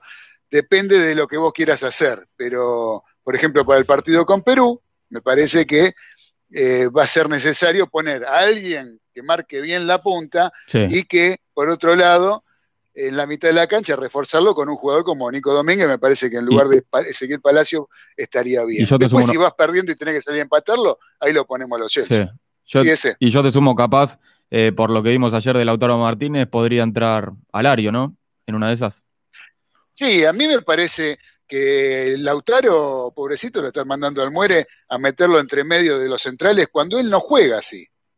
Él no juega de esa forma, él tiene otro movimiento. Él, por ejemplo, en el Inter, juega con un 9 de área que es el negro Lukaku, que es una mole tremenda que está metida en el área y que es un gran jugador, pero él no está haciendo el trabajo ese.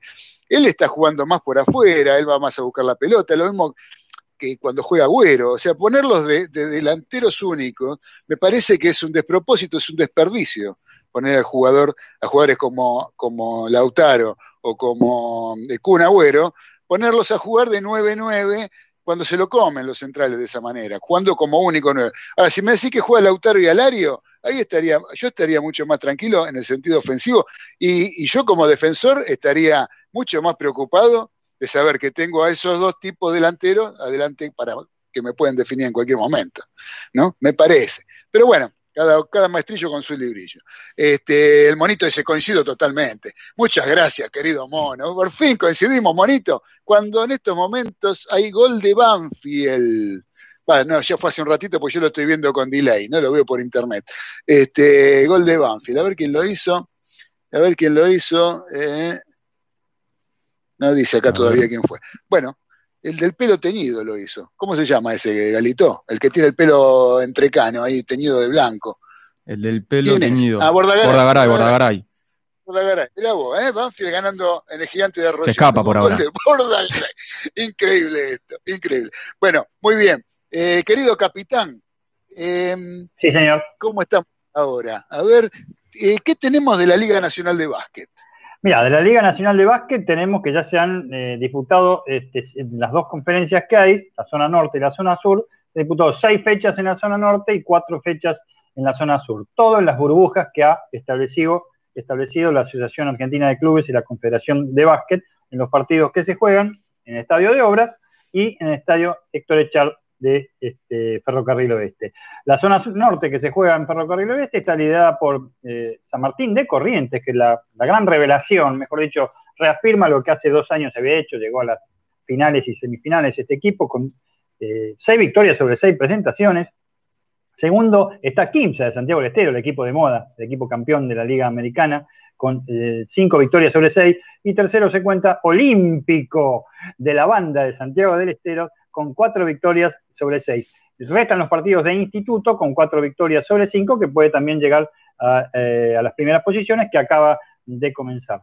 Eh, por la zona sur, Gimnasia de Grima de Comodoro es el equipo eh, de revelación, esto se desarrolla en el gimnasio de Obras, con cuatro triunfos este, sobre cuatro presentaciones, segundo Obras con tres de cuatro, así también como San Lorenzo y Peñarol de Mar de Plata con tres de cuatro. Lamentablemente, esto se viene desarrollando día por día, día por día, eh, eh, se están jugando, se, te, se, televisan muy pocos partidos. Empiezan a la mañana a jugar, ¿no? Empiezan a las 11 de la mañana a jugar y no paran hasta las 21.30 que comienza el último de los cinco partidos. Son cinco partidos por día que se van a celebrar hasta finalizado el mes de enero. ¿Mm? La primera semana de febrero finalizan, son 18 partidos que tienen que jugar cada, cada equipo, es un ida y vuelta en la misma burbuja, este, local y visitante, pero lo hacen este, en el mismo lugar, ¿no? Y sin público.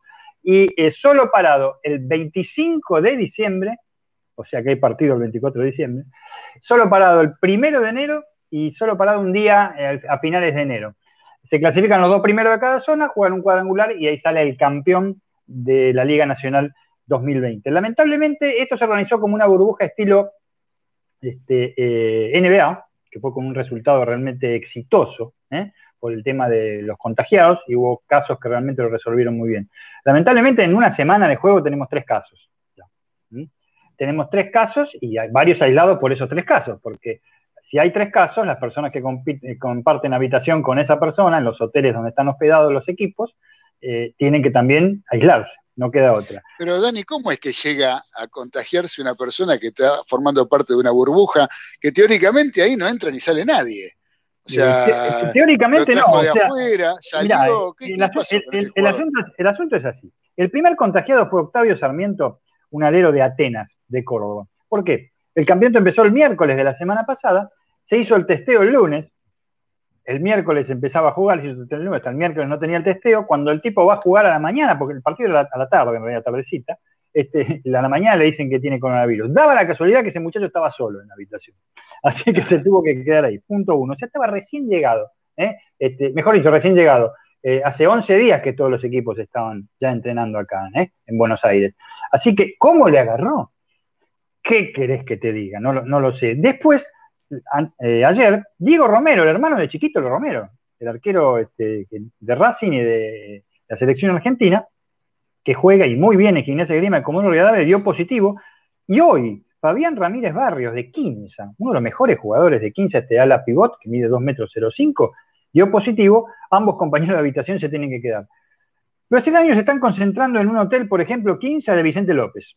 De Vicente López, un hotel muy lindo que hay en Vicente López, con, con, con mucho verde también, que están exclusivamente ellos no sé si hay otro equipo también, pero están exclusivamente ellos. Los planteles de básquetbol no son tan amplios como los de fútbol. ¿eh? Tienen claro, muchos menos. Claro. De ellas son 12 nada más que ocupan entre titulares y banco y no, no ocupan más de 20 personas, por ahí 22 personas. ¿eh? La delegación, se podría decir. Se van en micro directamente, siempre al estadio de obras o al estadio de, de Ferrocarril Oeste y se terminó. Son muchos contagios para mí, desde ya. ¿eh? Y, realmente la burbuja por ahí, no, lo digo en, solfa ni en, manera, y en nota de título cuando damos lo decimos a veces con cierto humor. No, no, parece una burbuja de plástico. Esto ya fracasó con los Pumas, esto ya fracasó en gran forma con Boca Juniors, recuérdenlo. Este, eh, eh, las burbujas que se han querido mal hasta ahora han fracasado. No se puede hablar de fracaso de la Liga Nacional de Básquet, pero sí que son muchos casos, realmente, y es preocupante para lo que viene. Son muchachos jóvenes, deportistas, la mayoría son muy jóvenes, se confía en su recuperación. De hecho, el primer contagio ya puede volver a jugar, dentro de tres días ya puede volver a jugar, pero eh, es preocupante, porque no, no ha salido bien por ahora la cosa. Y ojo, eh, que la cantidad que hay en los campos de juego, como vos decís, periodistas, televisión eh, y personal que hay, es muy limitada, muy limitada. Son poquísimos lo que hay. Pero la mano viene así. Están, la mayoría están en hoteles de provincia y se trasladan a capital. Lo digo simplemente como una cuestión estadística, no como, como una acusación y nada por el estilo, simplemente como, cómo están las cosas.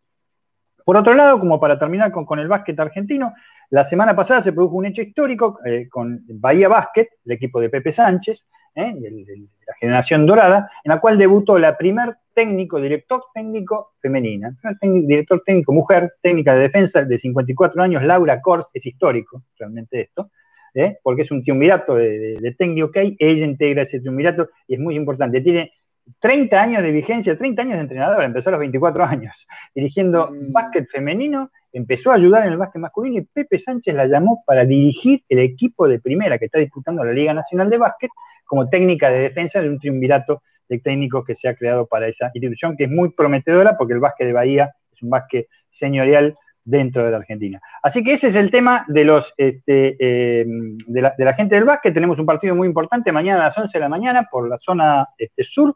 Juegan San Lorenzo versus Boca Juniors. Es un clásico también ¿eh? dentro, dentro del básquetbol. Y San Lorenzo ha disminuido mucho su plantel porque se han ido muchos al exterior y no vuelven hasta el primero de enero. No vuelven el primero, sobre todo mexicanos que han llegado a la final, equipos mexicanos. Y Boca Juniors se ha reforzado bien, pero no le está yendo muy bien en este, eh, este campeonato. Y lo último, eh, la paliza histórica que recibió hoy este, Atenas con Olímpico de la banda, 115 a 58, histórico. Nunca en los 19 años de participación de Atenas, que está muy mal, que está muy mal realmente en su desempeño, sufrió este tipo de derrotas, un equipo que le ha pasado de todo. Un día antes de empezar, este, eh, la semana pasada, la Liga Nacional que murió su técnico que ya no estaba en el cargo porque tenía una dolencia, murió de coronavirus, lamentablemente. Y el mismo día de empezar, tuvo un caso de coronavirus en el plantel. Mirá vos, no pegó una ni cuadrada y deportivamente no le está yendo muy bien. Bueno, Dani, gracias por el, por el panorama de la Liga Nacional de Básquet y todo lo que tiene que ver con el básquet vernáculo, porque realmente es interesante, siempre es lindo ver básquet. Lástima que no se televisa demasiado hoy por hoy. No se televisa demasiado. Sí, no se televisa demasiado, no se puede ver mucho. Eh, una lástima, porque la verdad que lo podrían hacer tranquilamente. Pero bueno, no sé, eh, son las cosas de, los medios que uno nunca a veces termina de entender.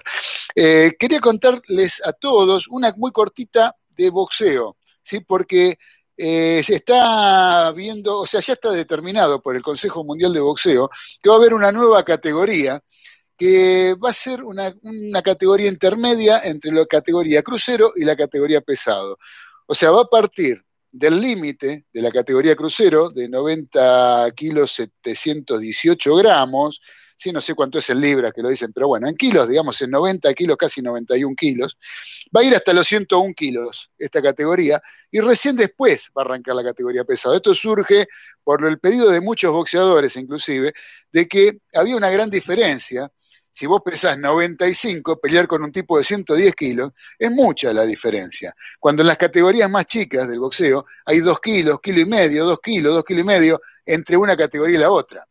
En estos casos, en las categorías más pesadas, un boxeador de 95 kilos que no entra en la crucero tenía que pelear con uno de ciento y pico y eso se le generaba un problema más que importante, ¿no? Tratar de ganarle a uno que ha pasado en los últimos enfrentamientos que ha habido este, entre los títulos del mundo del campeonato del de, peso completo.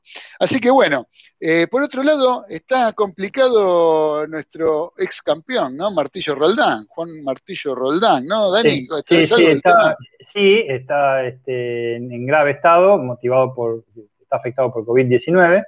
Eh, ha alertado otra enfermedad, evidentemente, una enfermedad de las vías respiratorias, y este, está, está, bastante grave y su situación no es, no es, la mejor. Ojalá deseamos desde ya pronta recuperación a ese verdadero martillo que tenía en sus manos, y ojalá que ese martillo sea, tan, sea más duro que en esa época. Uno de los, uno de los knockouts más trascendentes que he visto, o más impactantes que he visto en la historia del boxeo argentino, ¿no? Eh, que cuando le gana. Animal Fletcher, Oh, claro, qué, knockout, qué knockout, búsquenlo en YouTube y véanlo porque es tremendo. ¿Sabés que Eh, para completar lo ¿qué- tuyo recién, Claudio, simplemente este, se le va a dar Sí. el nombre a esa categoría, de, el nombre de pila que tiene el chico que por redes sociales es muy conocido, supongo que Ezequiel por ahí lo, lo puede saber porque es el más joven y lejos de todos, el chico que salvó de un ataque de, de un perro, no me acuerdo, asesino a una chica en Estados. Unidos, eh, se le va a dar el nombre de ese chico a la categoría. O sea, qué sé yo, categoría Ramón, ponele. Galito, Galito, Claro. categoría Galito. Categoría Galito, ya está, ya está. Claro, categoría Galito. Ahí está, Ahí ahí, la tenemos.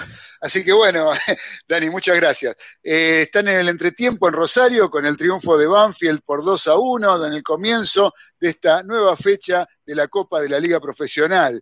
Eh, y ahora a las 8 tenemos Chile-Perú, ¿no? Un Así es. lindo, lindo programa para ver ahora dentro de un ratito en cuanto terminan los delirios del mariscal. Un clásico. Y, y ahora, con el auspicio de MP Indumentaria Deportiva, que tiene, escuchen esta oferta. Oferta mariscal para esta semana. La camiseta de boca alternativa, ¿sí? la que utilizó frente a Lanús, por ejemplo, la de la conmemoración de los 80 años de la bombonera, la tienen por mil pesos para talle niño y mil doscientos en los talles M al doble XL, pero siempre y cuando llames a Cristian a través del Facebook de MP Indumentaria Deportiva o el Instagram, arroba MP Indumentaria 12, ¿sí? Y le decís que hablas de los delirios del mariscal. Y te hacen este descuento y te llevas estas camisetas réplicas, ¿sí? De Boca Juniors alternativa por una ganga. Por 1.200 pesos la de adulto, 1.000 pesos la de niño. No la conseguís en ningún lado esto. ¿eh? Así que muchachos, no la dejen pasar. Denle nomás. Y MP Indumentaria Deportiva nos está auspiciando lo que es la agenda de este fin de semana. La agenda de este fin de semana, rapidito, eh, lo más importante, fútbol, pasión de multitudes, como decía el amigo José María Muñoz, eh, hoy viernes a las 21.30, como bien anunció Ezequiel, eliminatorias eh, de, la, Copa Mundial, Brasil-Venezuela, TIC Sport, prepárense porque si le dan 5 puntos por goleada a Brasil, paga 2 pesos. 21 y 15 horas, Atlético Tucumán versus Unión, ojo con Atlético que está puntero este, con Unión por Fox Sport Premium. Mañana, sábado Yo te- 14, te, sí, ¿Te puedo interrumpir un cachito, Dani? ¿cómo no? Para mí, Atlético Tucumán sería uno de los merecedores del semáforo verde que hacemos, lo- del semáforo de los delirios del mariscal que hacemos en el programa de los martes a las 21. Vamos ¿no? a ver cómo, cómo le va cómo le va ahora a las 21 a 15. Si gana sería 9-9, que en este momento Banfield está de 9-9 también. Para mí, Sería es- otra es- sorpresa. la verdad que no deja de sorprender el ruso Zielinski con, para mí, uno, uno de los entrenadores más serios, no porque no se ría, ¿eh? porque eso tampoco, no se ríe, es más, No, seguro, seguro que pero, pero serios en cuanto a la forma de trabajo es muy que tiene. respetuoso también el tipo, no, no, no. Es un tipo que realmente yo lo admiro y mucho, me parece que es un gran entrenador. Bueno, mañana sábado 14 de noviembre, 14 horas, Aldo Civi, San Lorenzo Almagro, Mar del Plata, San Lorenzo con muchas bajas, sobre todo por coronavirus, por Fox, eh, Sport Premium, a las 21.15 Godoy Cruz en el Malvinas Argentinas de Mendoza, que soportó terrible temporal contra River Plate, otro que tiene varios cambios, en, por TNT Sport. Domingo 15 de noviembre, 21 a 15 horas, Boca Talleres por Fox Sport Premium, en lo más interesante, de lo más interesante del fútbol, porque si le digo ligas europeas no hay, y si te digo eh, selecciones europeas hay 600 partidos más o menos. Básquetbol, mañana sábado 14 de noviembre, 11 horas, Boca Juniors, San Lorenzo de Almagro, TIC Sport, Rugby, sábado 14 de noviembre, lo, lo principal, dentro de un ratito, do- dos y media de la mañana, muchachos, Pumas, All Blacks por ESPN 2. El que puede y quiere quedarse a verlo lo va a hacer seguramente, y seguramente la persona que conduce este programa este, ya estará tomando café para, para ver ese partido, para mantenerse despierto. Ya puse el despertador, Dani. Ya, puse el despertador. Ya puse el despertador porque no es para perderse ese partido realmente. Va a ser maravilloso, seguramente va a ser victoria All Black, pero vamos a no, ver. más allá, más de los ¿eh? resultados. Sería, no, sería lo lógico, como- pero bueno. Como nos dijo Rete González Iglesias hace un ratito, es toda una incógnita. Eh, Sí, por el sí. lado de los Pumas es toda una incógnita porque todavía no jugaron. O sea, hace- o sea son jugadores que están sin jugar. Este, estamos más o menos como cuando se planteó el comienzo de la Copa Libertadores de América después de la, de, de- de la cuarentena, que iba a jugar River, iba a jugar Boca, iba a jugar Racing, y, y todo era una incógnita de saber cómo iban a estar los jugadores. Bueno, y que se enfrentaban a jugadores y equipos que ya venían con rodaje. Esto es exactamente lo mismo. Lo mismo, Mañana, si vamos a los papeles, los, con la superioridad del rugby neozelandés sobre el nuestro, eso no, no- no está en tela de juicio. Y con el rodaje que vienen teniendo, que ya vienen jugando, los All Blacks, me parece que eh, no sé si va a haber equivalencias. Pero bueno, los partidos hay que jugarlos. vamos a ver qué pasa. Veremos, veremos qué pasa con los Pumas. Falta automovilismo, sábado, mañana sábado 14 de noviembre, Top Race a las 16 horas en Río Cuarto por Teis Sport, domingo 15 de noviembre, 9 y media de la mañana, Top Race en Río Cuarto también, la segunda carrera por Teis Sport, 6 y media de la mañana, tempranito para ver el bodrio, digo, la carrera de Fórmula 1, el Gran Premio de Turquía, seguramente con coronación de Lewis Hamilton como campeón mundial por ESPN, domingo también, 13 y 35, 1 y media de la tarde en clásico horario final del turismo, carretera Buenos Aires, Copa de Oro, televisión pública. Y ahí terminó la agenda de lo más importante y lo más trascendente para ver y disfrutar durante el fin de semana. Muy bien, Dani, querido. ¿Cómo está Galito? Galito lo veo muy solo, ahí lo estoy viendo Estamos- por, este, por YouTube. y lo muy veo bien. como que está aburrido ahí. Lo No, veo acá estamos, acá estamos. extraña- Estamos prendidos. nos, extraña, nos extraña mucho el uruguayo y a mí. Sí, sí. La compañía acá es clave. Sí, ¿no? Y mañana lo ten- veo como que Mañana hay otro partido interesante, Portugal-Francia también. Portugal-Francia. Sí, ¿A por qué la, a las 16.45 por e- la Liga de Naciones de la UEFA. Portugal-Francia. ¿A usted le parece interesante eso, Galito? Y sí, CR7 y todo. Sí, ¿cómo que no? R7, ¿qué, qué- qué es una marca de cierre? ¿Qué? No, Cristiano Ronaldo. Cier- ¿Cierre 7? CR, CR7. Uno de los mejores. ¿Por qué dicen CR7? Si el chabón se llama Cristiano Ronaldo. Cristiano Ronaldo. ¿Por qué tienen que decir CR7? ¿Qué es ese invento? Bueno, a Messi le dicen la pulga también. Y- Pero eso es Messi un no- apodo. Messi no quiere bautizar a los hijos, ¿Por qué? porque eran cristianos. Muy buena, Carlito, muy buena. Bien, Carlito, y con el humor de Carlitos Arias nos estamos yendo porque nos están poniendo la cortina que dice gracias al cielo y gracias a la tierra con Billy Bond y la pesada del rock and roll. Así que no me queda más a mí como conductor de este programa hoy desde mi casa y creo que más o menos la, la remamos y la sacamos adelante bastante bien. ¿Sí? Así que no queda más que agradecerles a todos los mariscales que estuvieron escuchando este programa, decirles que no se vayan de Radio del Pueblo, porque ya viene en honor a la verdad, conducido por Raúl Graneros, un gran periodista y un gran programa periodístico. No se vayan porque no se lo pueden perder.